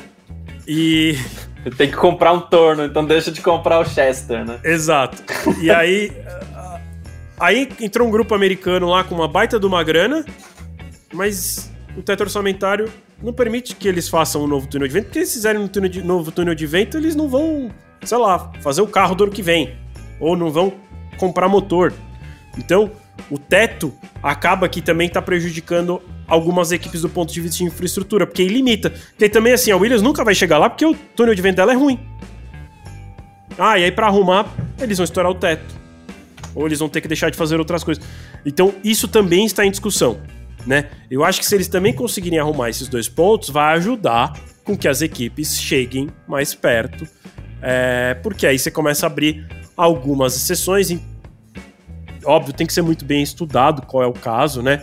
É, também se abrir exceção para todo mundo em relação à infraestrutura. Então, tipo assim, a infraestrutura sai do teto orçamentário. Aí todo mundo vai evoluir e aí a gente vai acabar com, com a história do teto, né? Porque aí a Red Bull vai construir uma nova fábrica, a Mercedes também, e aí. E a Haas ser... vai ficar lá, né? É, e acho que tem que ser indo olhando caso a caso. É, talvez uma coisa que possa fazer, é, que é do mesmo jeito que eles fazem com o tempo de túnel de vento, né, que é inversamente proporcional à posição que você termina, então quanto melhor você é no campeonato do ano anterior, menos tempo de túnel de vento você tem, talvez o, o teto orçamentário possa ir para um caminho assim. Então, ah, o cara que terminou em último tem mais teto do que o, quem foi campeão. Né? Então, sei lá. O Garcia tem uma boa ideia para isso também, que é tipo, por exemplo, você valorar a estrutura. Então, sei lá, a Red Bull tem um bilhão em estrutura e a Alpine tem 400 milhões. Então, até chegar a um bilhão, e aí entra no, no teto, vamos dizer, na, é, né? É, uma, é, uma, é um sistema financeiro, né? Então você soma, soma o patrimônio. E aí, com o patrimônio somado, tem que dar, sei lá, um milhão e meio. Então, né? Faria. E é difícil pra, pra caramba. Haja. Só que é, dif é, é difícil. Haja né? auditoria, né? Mas, mas, mas, é mas eu acho que é uma coisa que é viável e é uma coisa que deveria ser atualizada todo ano, né? Porque a gente também tem que lembrar que se for falar assim, ó, ah, a Mercedes tem um bilhão. E aí a Williams tá liberada até chegar a um bilhão, a Williams vai ser melhor. Porque como a Williams tá arrumando agora, o equipamento Sim. dela vai ser mais moderno. Né? É. Vai depreciando uhum. da Mercedes com o tempo também, porque vai ficando velho. Né? ah, os softwares não são os mais novos, as tecnologias de túnel de vento, etc, etc. Então pode ser um caminho também, né? Talvez Até seja esse o caminho para a história da infraestrutura. É, ou você limita o tipo de máquina, porque o que é um absurdo, mas sei lá, qual é o melhor, melhor torno do mercado? É o da Red Bull. Então todo mundo pode ter um torno até. Mas, mas é bizarro pensar nisso, porque e aí a Red Bull aí lança um torno melhor do que. É, e a Fórmula 1 sempre foi o, o B, né? Padrão de tecnologia, vou usar essa palavra, né? É. Então as, as maiores tecnologias tem na Fórmula 1 nas maiores equipes, né? É, é um caminho complicado mesmo, né? E de longo prazo, né? Por isso que vou, vou voltar no que você falou, Vitor. É importante demais isso que o Wolf disse, né? Esse pensamento coletivo de manter as regras por muitos anos, porque só assim, né? Apesar da gente ter, a, né, ter um caminho bom, um caminho positivo, é, não dá pra ficar mudando toda hora. Você pensar em um equilíbrio da Fórmula 1 é pra coisa de 10 anos mesmo, cara. Pra você ter equipes estruturalmente equilibradas, né? Eu acho que é, é um, é um caminho longo, né, da Fórmula 1, sim, mas que, que tá aí já em vigor, cara. A gente tá vendo isso de pouquinho acontecendo já.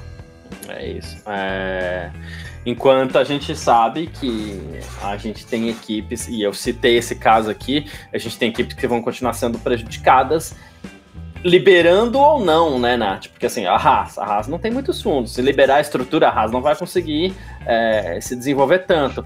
A AlphaTauri, esse ano que vem, a gente vai ter a mudança do nome da AlphaTauri, a gente vai ter a mudança das operações da AlphaTauri para a Inglaterra, para que possa ser compartilhado como eles sempre dizem, né, dentro do que permite o regulamento, a gente vai tentar compartilhar o máximo que a gente puder aqui entre AlphaTauri e, e Red Bull. A Alfa Romeo é um caso difícil, mas a Audi está anexando ali, então talvez facilite. Mas a gente tem equipes ainda aqui que, que bateriam cabeça Alfa Romeo que vai demais. deixar de ser Alfa Romeo ao final deste ano. Bem observado. Vol- Vai voltar a ser salvo. Também É. tem isso. Então, assim, então a gente sabe que tem equipes É. que, que continuariam penando, né, Nath? É, eu acho que isso só ia beneficiar as equipes mais da ponta do grid, um pouquinho mais pro meio, porque cara, se essas equipes do fundo do pelotão elas tivessem o dinheiro para investir, equalizar tudo e tudo mais, elas estariam investindo em desenvolvimento do carro, no que é permitido, claro, e não estariam no fundo do pelotão, né? Então, assim, é, é um debate muito difícil, é um debate muito complicado. É, como que pode beneficiar o, as equipes do fundo do pelotão, mas também não deixar tanto que né, vai beneficiar a Haas, não vai prejudicar a Red Bull, né? Mas que não prejudique também a Red Bull, fique alguma coisa assim mais justa para todo mundo do pelotão. Mas é muito difícil. Eu acho que assim é uma utopia pensar que vai pensar que vai conseguir chegar num acordo que vai beneficiar todo mundo, que daí vai colocar o grid mais ou menos em pé de igualdade. A MotoGP, ela tenta fazer algumas coisas assim, é, equipes pequenas, que não tem tantos pódios na temporada, tem mais tempo de desenvolvimento, tem mais tempo de testes e tudo mais. Daí, se elas atingem um número X de pódios na temporada, elas saem desse negócio e é tudo congelado, enfim. Mas também a gente vê que equipes, quanto tempo a, a Honda dominou com o Mark Marques, eu acho que é uma utopia pensar que qualquer categoria vai ter aí algum pé de igualdade, tentando, por mais que tente equalizar é, gastos e desenvolvimento e regulamento. É, tanto é que a gente vê categorias onde. Vou- a gente pode citar mais, uma Fórmula 3, Fórmula 2, aqui a gente a Indy. O carro é o mesmo, mas a gente tem as equipes maiores, né? As equipes que vencem mais. A montagem, Então, né, do é. carro, que monta melhor. Já, só aí na, na Fórmula 2, de 3, é, a, a monta... Fórmula 4 Brasil. A gente vê os pilotos aqui, eles já falavam disso, né? Tem equipe que mon... pega meio que o jeito de montar o negócio ali, é... e só isso já, já dá um adianto, né? É, e você pega a diferença de estrutura da, da MP, tudo bem que foi campeão com o Drogovic no passado, mas pega a diferença de estrutura da, M, da MP pra, sei lá, pra, pra arte, não sei, Prima. pra Carlin, Boa. né, pra Prema, é, é, é- é diferente. É outra Sim, coisa, sim. Muda bastante. É, e isso nunca vai ter jeito, né? Isso nunca vai ter jeito também. A Fórmula 1 também não tem como, né? Ela pode chegar num teto mínimo, né? 145 milhões de dólares hoje. Agora, se uma equipe não tem grana pra gastar também, aí também não tem jeito, também, porque também, né? Aí vai de, Tem equipes que ficam equipe. abaixo do teto, é. É, É. é, sim. Né? Mas aí também não tem como, não tem, não tem jeito, né? É, senão também não pode, né? Você, há um, é, vamos lembrar que eles demoraram para achar esse valor, né? Então fizeram vários, vários estudos ali de um custo mínimo que teria para se manter a equipe e ainda assim conseguir desenvolver, né? Não foi que eles chegaram lá e chutaram, ó, agora é 145 milhões, gastem aí. Né? Então, de novo, é, é para ser no longo prazo, né? Eles, e até respondendo o Liner aqui que falou que eles mudaram as regras de 2021 justamente para trazer mais igualdade, né? A gente tinha a Red Bull chegou na Mercedes, legal, mas o resto do grid e isso, né, não sei se vocês concordam. E acho que eles nem esperavam que a Red Bull fosse chegar na Mercedes isso. em 2021. Eu ia falar isso, para mim não foi, não foi nem porque, ah, para ajudar o resto do grid, é porque a decisão já estava tomada. Inclusive, Sim. esses carros eram para ter sido usados em 2021. Sim, não fosse a Covid, né? Ah, o, que, o que eu ia dizer é que é exata, exatamente isso, né? Que eles pegaram o carro, então, é, a, ele, a, o teto veio para equilibrar as equipes, todas as equipes. Em 2021, a gente teve um equilíbrio entre Red Bull e Mercedes, mas se você olhar o restante do grid, muito longe do que é hoje, né? A gente teve aí é, várias, várias sessões 08 separando os pilotos, né? Várias brigas. Então, é uma medida de longo prazo, né? Para juntar todo o grid não para trazer uma disputa por vitória, por exemplo, né? Que eu acho que foi o que o Linear quis dizer.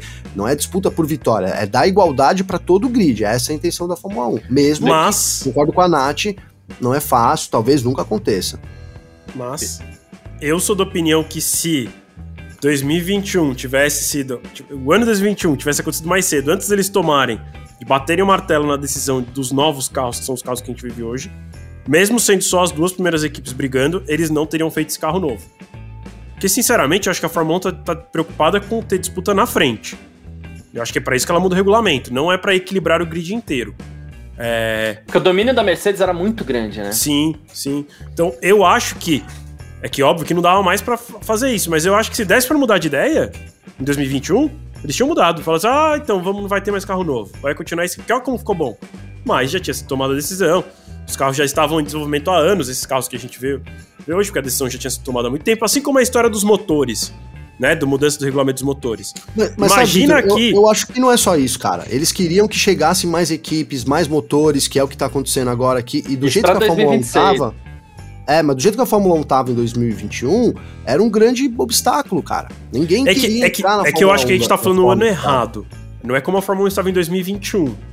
É como a Ali, Fórmula 1 tava, sei lá, em 2019. 2019, é. é. Porque 2021, na verdade. Quando entrou a Liberty, vai, vamos colocar assim, quando sob a gestão da Liberty, né? Que foi que essa, mudança que teve em 2021, quando a Liberty entrou, logo ali no começo já era uma ideia deles, né? Tentar equiparar o grid, foi enfrentando resistência, então.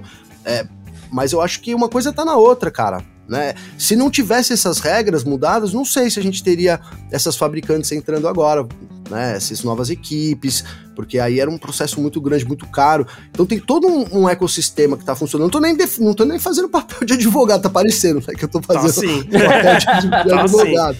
Né? Tá aparecendo isso, né? Eu tô trazendo essa visão que eu que eu, que eu, que, cara, eu também em 2021 falei, poxa, agora vai mudar as regras, e a gente falou isso, vai mudar, vai ser, vai voltar ao que era antes. Lembro muito bem da gente comentar várias vezes isso.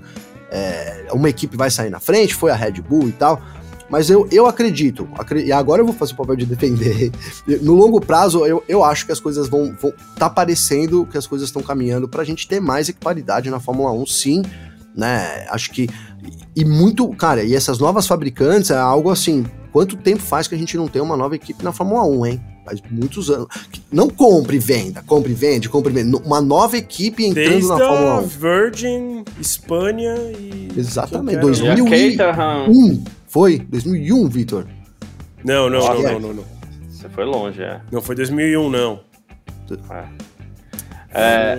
Ah, já não lembro. Foi o ano de estreia do, por exemplo, do Bruno Senna, do Lucas de Graça. É, que teve uma mexidinha no regulamento também, se eu não me engano. Que, que permitiu que essas equipes entrassem. É, sim. É. Ah, e, e 2021, o Vitor até chegou a comentar isso aqui, mas. Assim, 2010. 2010, boa. 2010, boa. Eu, que, eu queria. Eu não sei para que. Eu não, desculpa, eu não sei que, qual é o assunto, mas eu só queria não perder uma correção claro, que eu preciso fazer tá aqui. Tá dentro do assunto, vai lá, Vitor. É, na verdade, é uma correção que eu vou fazer do Paulo. Paulo que tá lá, falou que tá reclamando do calor lá em Manaus, falou que toma uma açaí, tá com inveja do Gavi que tá de touca. O Paulo disse o seguinte: saiu uma notícia que passou desapercebido. A Alpine Boa. vai poder atualizar seu motor. Essa informação está incorreta, tá? É, o que aconteceu foi que eles concordaram que o motor da Alpine tem desvantagem e que eles vão discutir alguma maneira de liberar com que ela evolua ou não. Mas é assim, ainda não descartaram a possibilidade, mas também não deram assim, ah, tá liberado, tá? É, foi uma reunião que rolou sexta-feira é, na Bélgica e, e, e, ficou decidido isso, em que eles vão discutir um pouco mais sobre essa questão. Ainda não, não foi batido o martelo. Boa, perfeito, obrigado. E sobre essa questão do 2021, é, que tem um agravante que talvez tenha, tenha dado start para as pessoas perceberem isso, o carro de 2021 é o mesmo de 2020.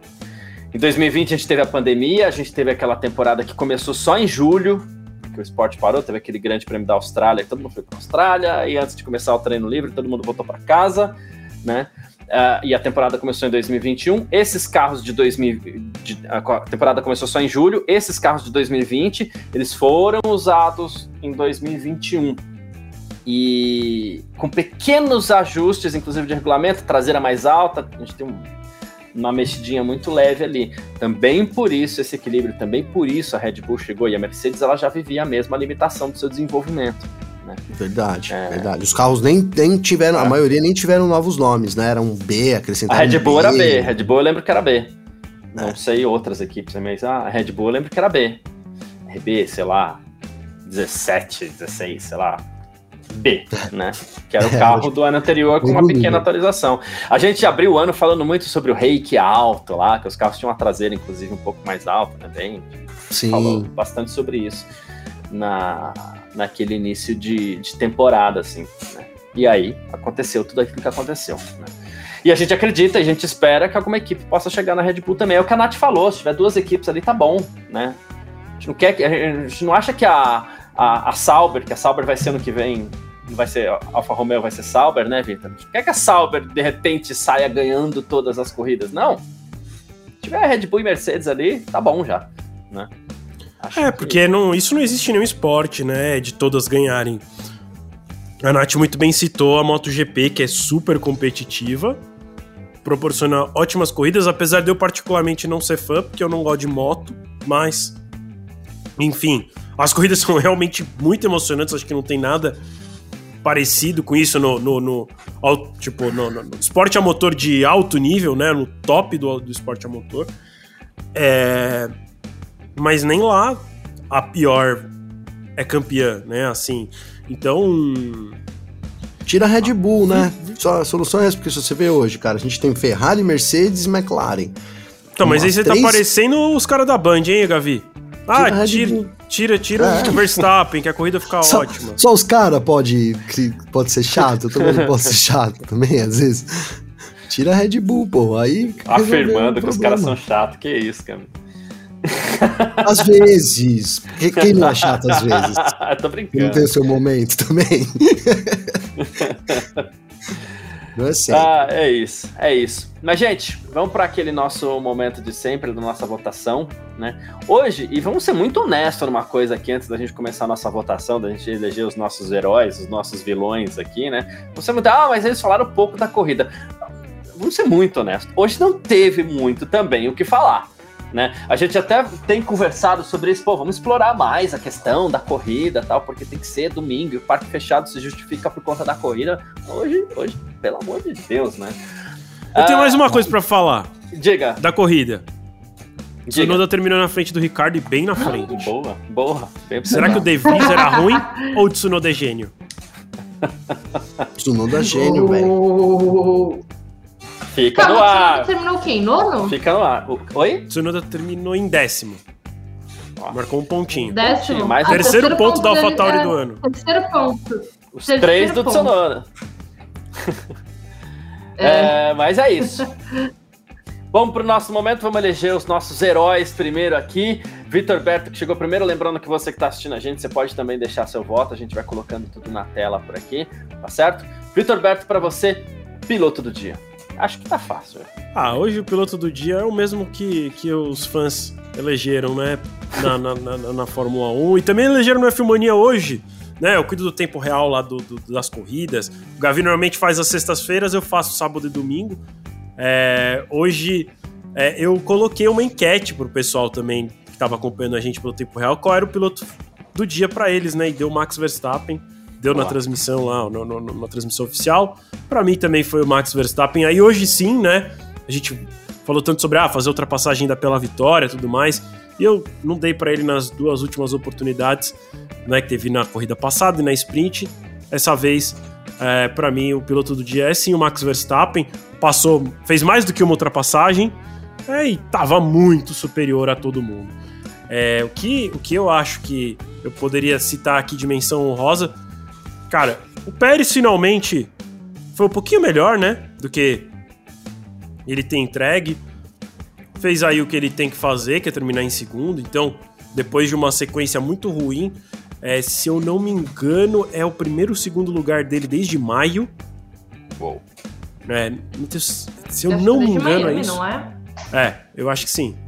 E lá vamos nós para Miami de novo, porque acho que foi isso mesmo. É, é. Que aí foi em maio. É. Isso mesmo, foi no comecinho do mês, no meio do mês, aqui no começo do mês. É... E, cara, também assim, Tsunoda que marcou mais um ponto pela AlphaTauri. É... O Norris, no fim, parecia que ia dar tudo errado, mas não deu tão errado assim. A estratégia da McLaren fun funcionou, ele conseguiu terminar ali na posição que largou. Acho que não, temos ali alguns pilotos que, que andaram bem e que a gente. Né, o próprio Leclerc que a gente critica tanto, é ok hoje, fez nada assim de tão errado. Então, citando esses nomes aí, que normalmente são os nomes que a gente critica muito, Hoje eu vou passar um paninho para eles. É, é que a gente brincou no começo do, do, do parque fechado aqui, né, Vitor? Dá para dar bananinha pro Leclerc e pro Pérez, porque não vão deixar a gente nem ter quem criticar direito aqui. É, né? eu tô bravo com eles porque eles não, não fizeram nada de errado para poder falar mal deles. uh, Gavi, piloto do dia para você no GP da Bélgica. Ah, cara, Max Verstappen, né? Max Verstappen e pelo assim, o que durante a corrida eu falei, vou voltar no Verstappen já. Depois que ele ultrapassou o Leclerc, do jeito que ele ultrapassa o Leclerc, cara. Meu, eu vou falar que eu já corri umas corridinhas de kart e já teve vez de eu ultrapassar os, os caras daquele jeito também, mano, que é tipo assim, mano, sai fora do meu caminho, tá ligado? Estou muito mais rápido que você, abra a passagem para mim agora. Foi o que ele fez, cara. O Leclerc veio, foi sensacional, ele não precisava ter feito aquilo, né? De verdade, cara. Cada, cada dia aí que é, eu acho que o Verstappen é um cara mais seguro de si, né? Caminha pra perfeição. Eu acho, né? Não acho ele o melhor do grid ainda, acho que ele precisa provar algumas coisas aí, vocês falaram isso lá no começo. Não vou falar no fim para não estar muito direito de defesa para vocês. Acho que precisa, acho que faltam algumas coisas ainda aí é, mas tá no caminho do, do, dos, dos, melhores. E vou jogar mais uma pulguinha para ficar para depois aí das férias, que é Sérgio Pérez que melhorou muito ou a Red Bull com as novas atualizações que agora então se era um foguete agora tá imparável esse foguete aí. Mas é isso, destaque positivo por Max Verstappen. É, né? Até para coroar esse meio de temporada, cara, são 10 vitórias, mano. 10 vitórias né, em, em 12 corridas, né? É sensacional, assim.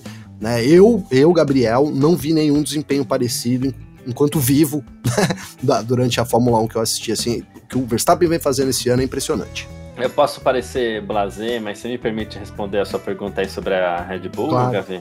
Vai, é. claro, vai. Para mim, a Red Bull não melhorou praticamente nada. E o Pérez não melhorou muito também, não. Ele só, vem faz, só resolveu fazer aquilo que dele se espera. Se esperava. Só ele tá despiorou. Cumprindo ele despiorou. Não, acertou o Qualify, porque quando ele, quando ele errava o Qualify, ele chegava perto isso, do pódio ou em terceiro. Isso. Aí agora que ele acertou. acertou o Qualify, ele terminou em segundo, que é onde ele tem que terminar. É isso. Nath, pra você, piloto do dia no GP da Bélgica. Ah, Verstappen, né? Aquele negócio, ele não fez uma ultrapassagem pela vitória, ele fez cinco. Tá tudo bem, né? Tá todo dia para ele, porque ah, ele, ele tá vencendo todas. É, vencer essa também. Mas pelo menos essa teve. Demorou voltas para ele liderar. Todo mundo tava achando que ia ser 5, 6, então assim, 17 voltas, venceu. E assim, eu não dou destaque pro Pérez, não. Desculpa, não fez mais do que obrigação dele. Ele, assim, tinha que ter vencido realmente de fato, e ainda venceu com 20 segundos do Verstappen. Então, assim, nenhum mérito pro Pérez. parabéns, não fez mais do que sua obrigação.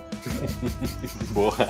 Eu também não nessa dei linha. destaque, não, hein, fazendo a minha defesa aí. Eu só disse É. que é por causa do carro. Eu também acho que não tem destaque nenhum. Ô, não. meu, Eu dei. O, o Vitor que deu? Oi, Vitor, viu? eu vou Tá ser muito, eu vou ser muito direto aqui no meu voto. É, Verstappen, não precisa nem explicar mais. E a, a corrida, é, eu fiquei. Realmente, a gente falou que a corrida não tem nem muito o que falar da corrida, então, sem menções honrosas no dia de hoje, tá? Porque se a gente criticou tanto a corrida também, pra mim, sem menções honrosas, tá? É, Lembrando mais uma vez, você que tá assistindo a gente aí, você pode deixar seu voto. Vitor Berto, o bananinha do GP da Bélgica. Ô, Garcia, é, eu, eu, eu, pra esse eu preparei. Eu me preparei, eu vim preparado. Assim que a gente gosta. E eu queria fazer uma proposta. Diga. A gente tinha um apelido pro nosso troféu Bananinha, né? Que era Valtteri Bottas. Uhum.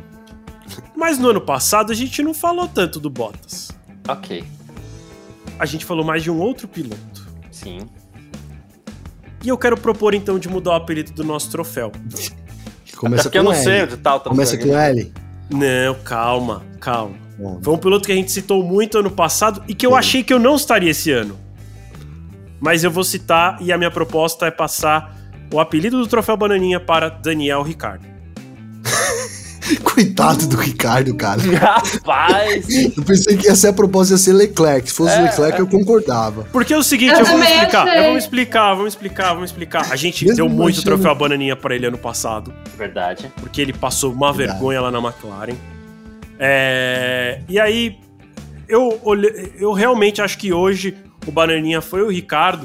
E aí eu pensei assim, cara, mas eu- ao mesmo tempo eu fico com uma dor no coração de dar pro Ricardo, porque você acabou de chegar, né? Tadinho. Mas aí eu parei pra pensar, pô, mas no ano passado eles ganhou, ele ganhou tanto troféu Bananinha que será que na verdade ele virou Bananinha mesmo?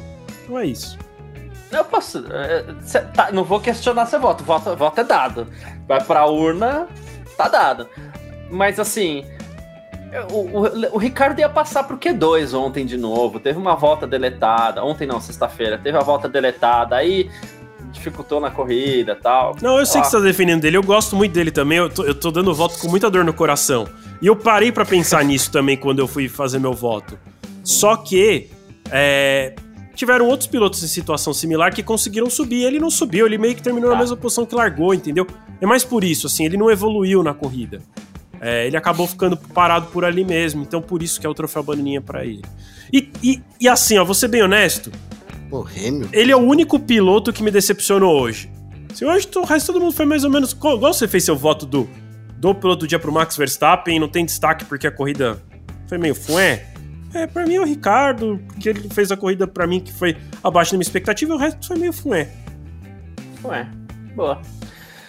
Gavi, bananinha do dia ou, ou o Daniel Ricardo do dia, né? O, o- Daniel Ricardo. Podia mudar pra troféu Vasco também, né? Também o, o Paulo falou do Vasco aqui também. É piada pronta o Vasco, coitado dos, dos Vascaínos, cara. Meu, eu fiquei pensando, pensando, pensando, pensando e não consegui pensar. E não, não, não acho que foi ninguém tão mal assim. O Ricardo, cara. Mas eu, eu, assim, eu gosto tanto do Ricardo que eu não tô convencido de que não aconteceu alguma coisa com ele. Eu vou ver se, se não quebrou alguma, alguma coisa na largada ali. É, enfim, cara. Eu acho que o Ricardo foi muito mal, né, na, na corrida de hoje. Mas, puta, o Bananinha, cara, quem que vai ser o Bananinha, hein, meu? Sabe quem que vai ser o Bananinha pra mim? Hum, Já sei. Um cara Boa. que eu gosto de votar, uma, uma dupla que eu adoro votar. Carlos Sainz. Carlos, Carlos Sainz. É, cara, eu acho que ele comprometeu a, a- a largada ali. Ele foi muito otimista, né? Muito otimista ali. Tinha o, tinha o Hamilton, né? E aí acabou que é, tomou ali um, um- dano muito, muito grande no carro, o suficiente para deixar ele fora. Né, da, da corrida ali, tentou, ficou ali capengando e tal. Até acho, inclusive, parênteses aqui, é, não sei, mas pelo tamanho do buraco que tinha ali, não sei se era pra direção de prova ter intervido ali, ele tava realmente segurando todo o pelotão, mas enfim, acho que o Sainz foi muito mal hoje, o troféu vai, bananinha vai pra ele, e aí ele impediu a gente, cara, de que talvez poderia ter sido ali a salvação de uma corrida mediana, que era o Piastre, né? A gente ficou aqui na dúvida da McLaren, vamos ficar um mês na dúvida de como foi o desempenho da McLaren, culpa do Sainz, que acabou tacando o carro em cima aí do australiano. Então, vou dar esse troféu bananinha pro Carlos Sainz. Boa. Nath De Vivo, bananinha do GP da Bélgica. É, eu também pensei no, no Sainz, porque assim, ninguém fez. Assim, é, é fácil dar pro, pro Ricardo, mas honestamente eu não esperava que ele fosse fazer grandes coisas. Então, ele terminar fora dos pontos era algo que eu esperava. Então, para mim, assim, bananinha.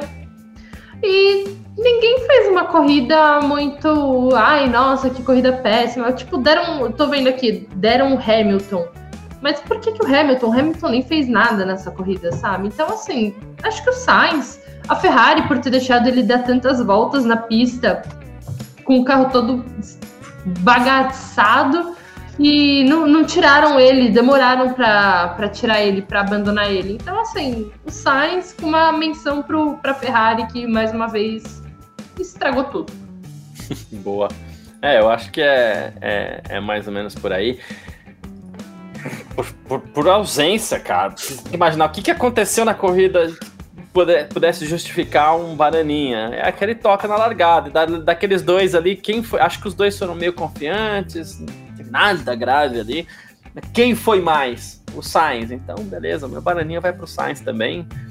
E assim como. Ó, você vê como foi. Sem menções, sem mais menções desonrosas também. Talvez pro. Já que eu dei o bananinha pro Sainz, talvez uma leve menção desonrosa pro Piastri também, que também foi confiante. E sem mais. Pronto. Acabou. Isso daí. É. Quem diria que a gente já tá falando assim de um GP da Bélgica, mas foi isso. é, foi mesmo. E gostei da justificativa do, do Raniel aqui, hein, Garcia, ó. Bananinha ah. pro Sainz, pô, porque podia pelo menos ter feito no Verstappen né? Já que fosse para fazer ali, eu tivesse feito no Verstappen. Nem isso, nem isso. Então é isso aí. Sainz, bananão. Boa, é isso. Uh, Gavi? Ô, ô, Garcia, desculpa. Eu, claro. só, eu, eu queria trazer. Acho que. Tá desculpado. Três destaques, talvez. Na verdade, eu queria trazer três assuntos rapidinho antes da gente encerrar. Tá. Porque agora a gente vai demorar um mês para voltar. e, eu, e eu preciso fazer esses destaques é, antes, né? E dois são, são relacionados ao final de semana. Então, é, lembrar que a gente tem o Gabriel Bortoleto na disputa pelo campeonato da Fórmula 3. Já tá com a taça e mais quatro dedos no troféu. É, ele só precisa de dois pontos para ser campeão. Uma é... vez a gente fez uma brincadeira aqui, né, Gavi? É, que a gente falou, é uma taça e quatro dedos na mão. Se fosse o atual presidente, já era campeão. É, já era campeão, exato. É, o Bortoleto precisa de dois pontos. Na verdade, é.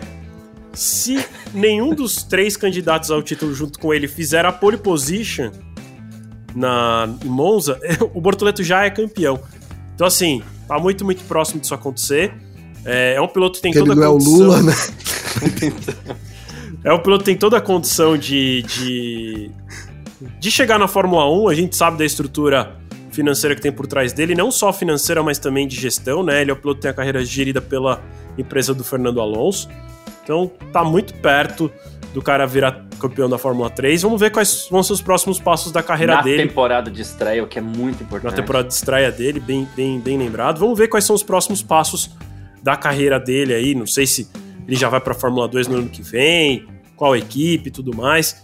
É, mas fiquem de olho aí no brasileiro Gabriel Bortoleto, que tá chegando, tá cada vez mais perto.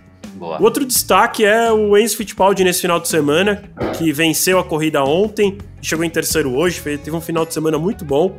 E é super importante que ele tenha é, resultados bons. E nem digo assim, ah, tem que vencer todas as corridas, mas ele estar em destaque em todas as corridas pode ajudá-lo a levar para um cockpit na Fórmula 1, lá na AlphaTauri, seja no ano que vem ou no próximo. Então, é, que bom que ele, que ele depois das férias continue é, tendo finais de semana de bons resultados, porque isso vai ajudar muito na carreira dele. E por fim, um outro assunto que não tem nada a ver com o final de semana, mas aconteceu no final da semana passada, que é eu queria trazer aqui, porque é um assunto que a gente já falou algumas vezes. Não é um assunto que a gente fala muito, mas a gente já falou algumas vezes. É, que eu queria, eu queria trazer para cá para a nossa audiência, né? Que é o F1 Academy, que é a categoria de formação de pilotos é, da Fórmula 1 dedicada somente a mulheres. É, teve um passo importante no final da semana passada.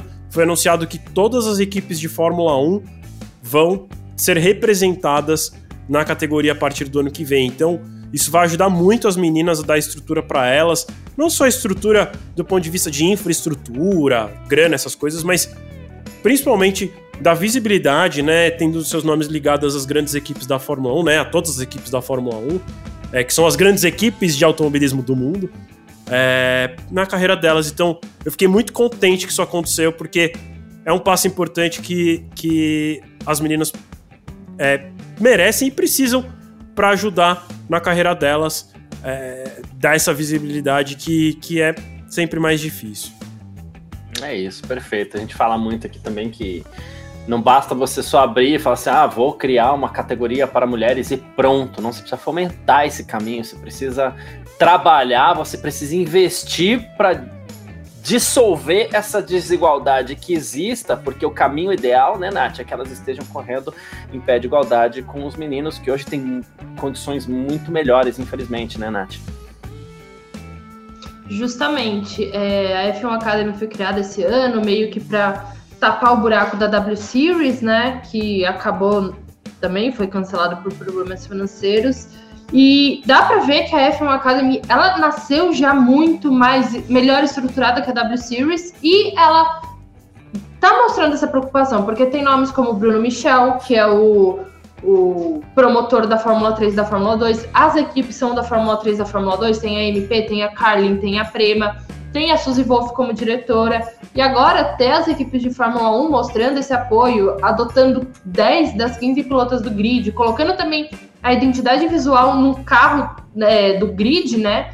Eu acho que vai ser muito bom, porque eu acho que também vai ajudar a trazer esse interesse das pessoas para acompanharem a categoria, porque cara, hoje infelizmente não tem transmissão, mas ano que vem ela vai dividir os finais de semana para uma Fórmula 1, né? Vai servir de é, para a Fórmula 1 e daí vai ter as equipes de Fórmula 1, vai ter os carros da Fórmula 1 no grid. Eu acho que isso vai trazer muito mais.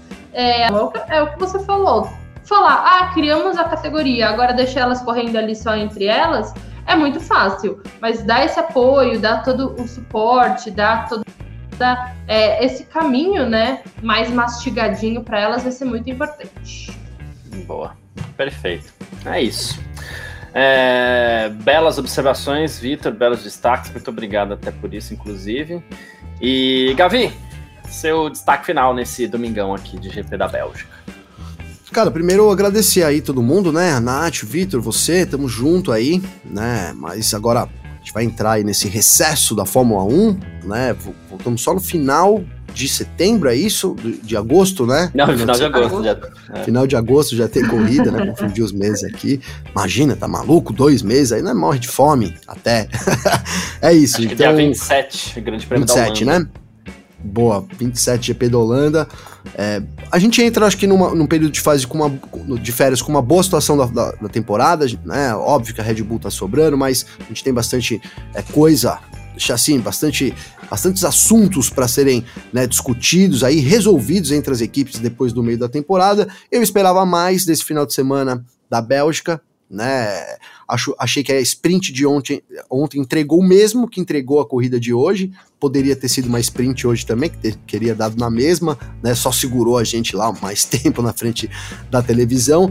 Mas é isso, cara. Vamos aguardar. GP da Holanda ali, a gente sabe das características tão diferentes também lá de Zandvoort. É, eu, eu tô satisfeito com essa primeira metade de temporada. É, termino o meu comentário final dizendo isso. Tô satisfeito pelo caminho que a Fórmula 1 vai seguindo também, apesar da gente querer disputas lá na frente. É, acho que a gente deve ter isso num futuro próximo. Espero que não demore muito, mas acho que a gente, a Fórmula 1 trabalha bem para que isso aconteça em breve. Boa, perfeito. Obrigado, Gavi. Gavi. E Nath, seu destaque final também.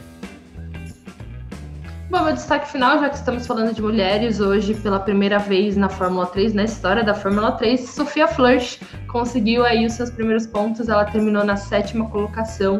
Então, é, são os primeiros passos, estão sendo dados e Bom, valeu para todo mundo que assistiu. As mulheres vão cada vez mais ocupando seu espaço e eu também deixo o convite para vocês é, conferirem o Primeira Curva, que vai subir aqui na quarta-feira, às duas horas da tarde, que eu vou estar comentando algum assunto do final de semana. Perfeito. Obrigado, Nath. Vitor, seus destaques finais também. Cara, é, eu concordo muito com o que a Nath e o Gavi falou, falaram, né? Assim, ficou aquém a corrida. Eu, sinceramente, como a gente falou no comecinho da live, é, eu gostei mais da sprint de ontem do que da corrida de hoje. Teve mais emoção, teve mais briga, assim, pela frente, né? Lá, na, lá mais pra frente. É, teve o Piastri liderando, enfim, teve um pouquinho mais de coisas diferentes. Então, hoje, hoje eu acabo ficando um pouquinho triste. Vou, vou um pouquinho triste para as férias. Mas eu queria dizer que o mais importante é: o F1 Mania não entra de férias. A Fórmula 1, apesar de não correr, não, também não sai de férias completamente. É, então a gente segue com o nosso trabalho, sempre trazendo as últimas notícias. Normalmente tem alguma historinha de contrato que rola nessas férias. Tem alguém que renova, tem alguém que acaba saindo, saindo assim pro ano que vem, né? Não necessariamente mudanças no meio do ano, mas é, vai ter um piloto que vai, vai ficar sabendo que ele não corre mais na equipe no ano que vem. Vai ter gente que vai, sei lá, Haas, Sauber. O que, que, faz, que, que vão ser dessas equipes no ano que vem? Talvez a gente saiba aí durante o intervalo de verão, verão europeu, né? Aqui, aqui no Brasil, inverno. É, eu acho que quem estava prometendo entregar o resultado antes da, das férias, né? Resultado, eu digo assim, de negociações, era a Haas. A Haas tinha prometido anunciar os seus pilotos, que muito provavelmente são renova, é renovação de ambos. É, acabou que não, que não aconteceu. Então vamos ver, deve acontecer durante esse intervalo. Então fique ligado aí no filmania.net para ficar sabendo de tudo que rola. Então é isso, perfeito. Terça-feira, essa semana a gente ainda faz. Uh, é, Terça-feira a gente tem o nosso F1 Mania em Ponta aqui também, o nosso podcast. Né, eu e o Gavi, gente já grava para você, tem rescaldo dessas últimas etapas aí. Então, obrigado a todo mundo. Gavi, Nath, Vitor, muito obrigado. Todo mundo que ficou junto com a gente aqui, que pegou um pedacinho, que pegou inteiro, que pegou, que participou, que não participou. Tamo junto, todo mundo. A gente se fala, é, como eu falei, dia 26, 25, 26 e 27 de agosto tem Grande Prêmio da Holanda, então a gente volta com o nosso parque fechado ali também, tá certo? Curta muito aí o seu domingão. Valeu demais pela sua presença. É isso. Informações diárias do mundo do esporte a motor. Podcast F1 Mania em ponto.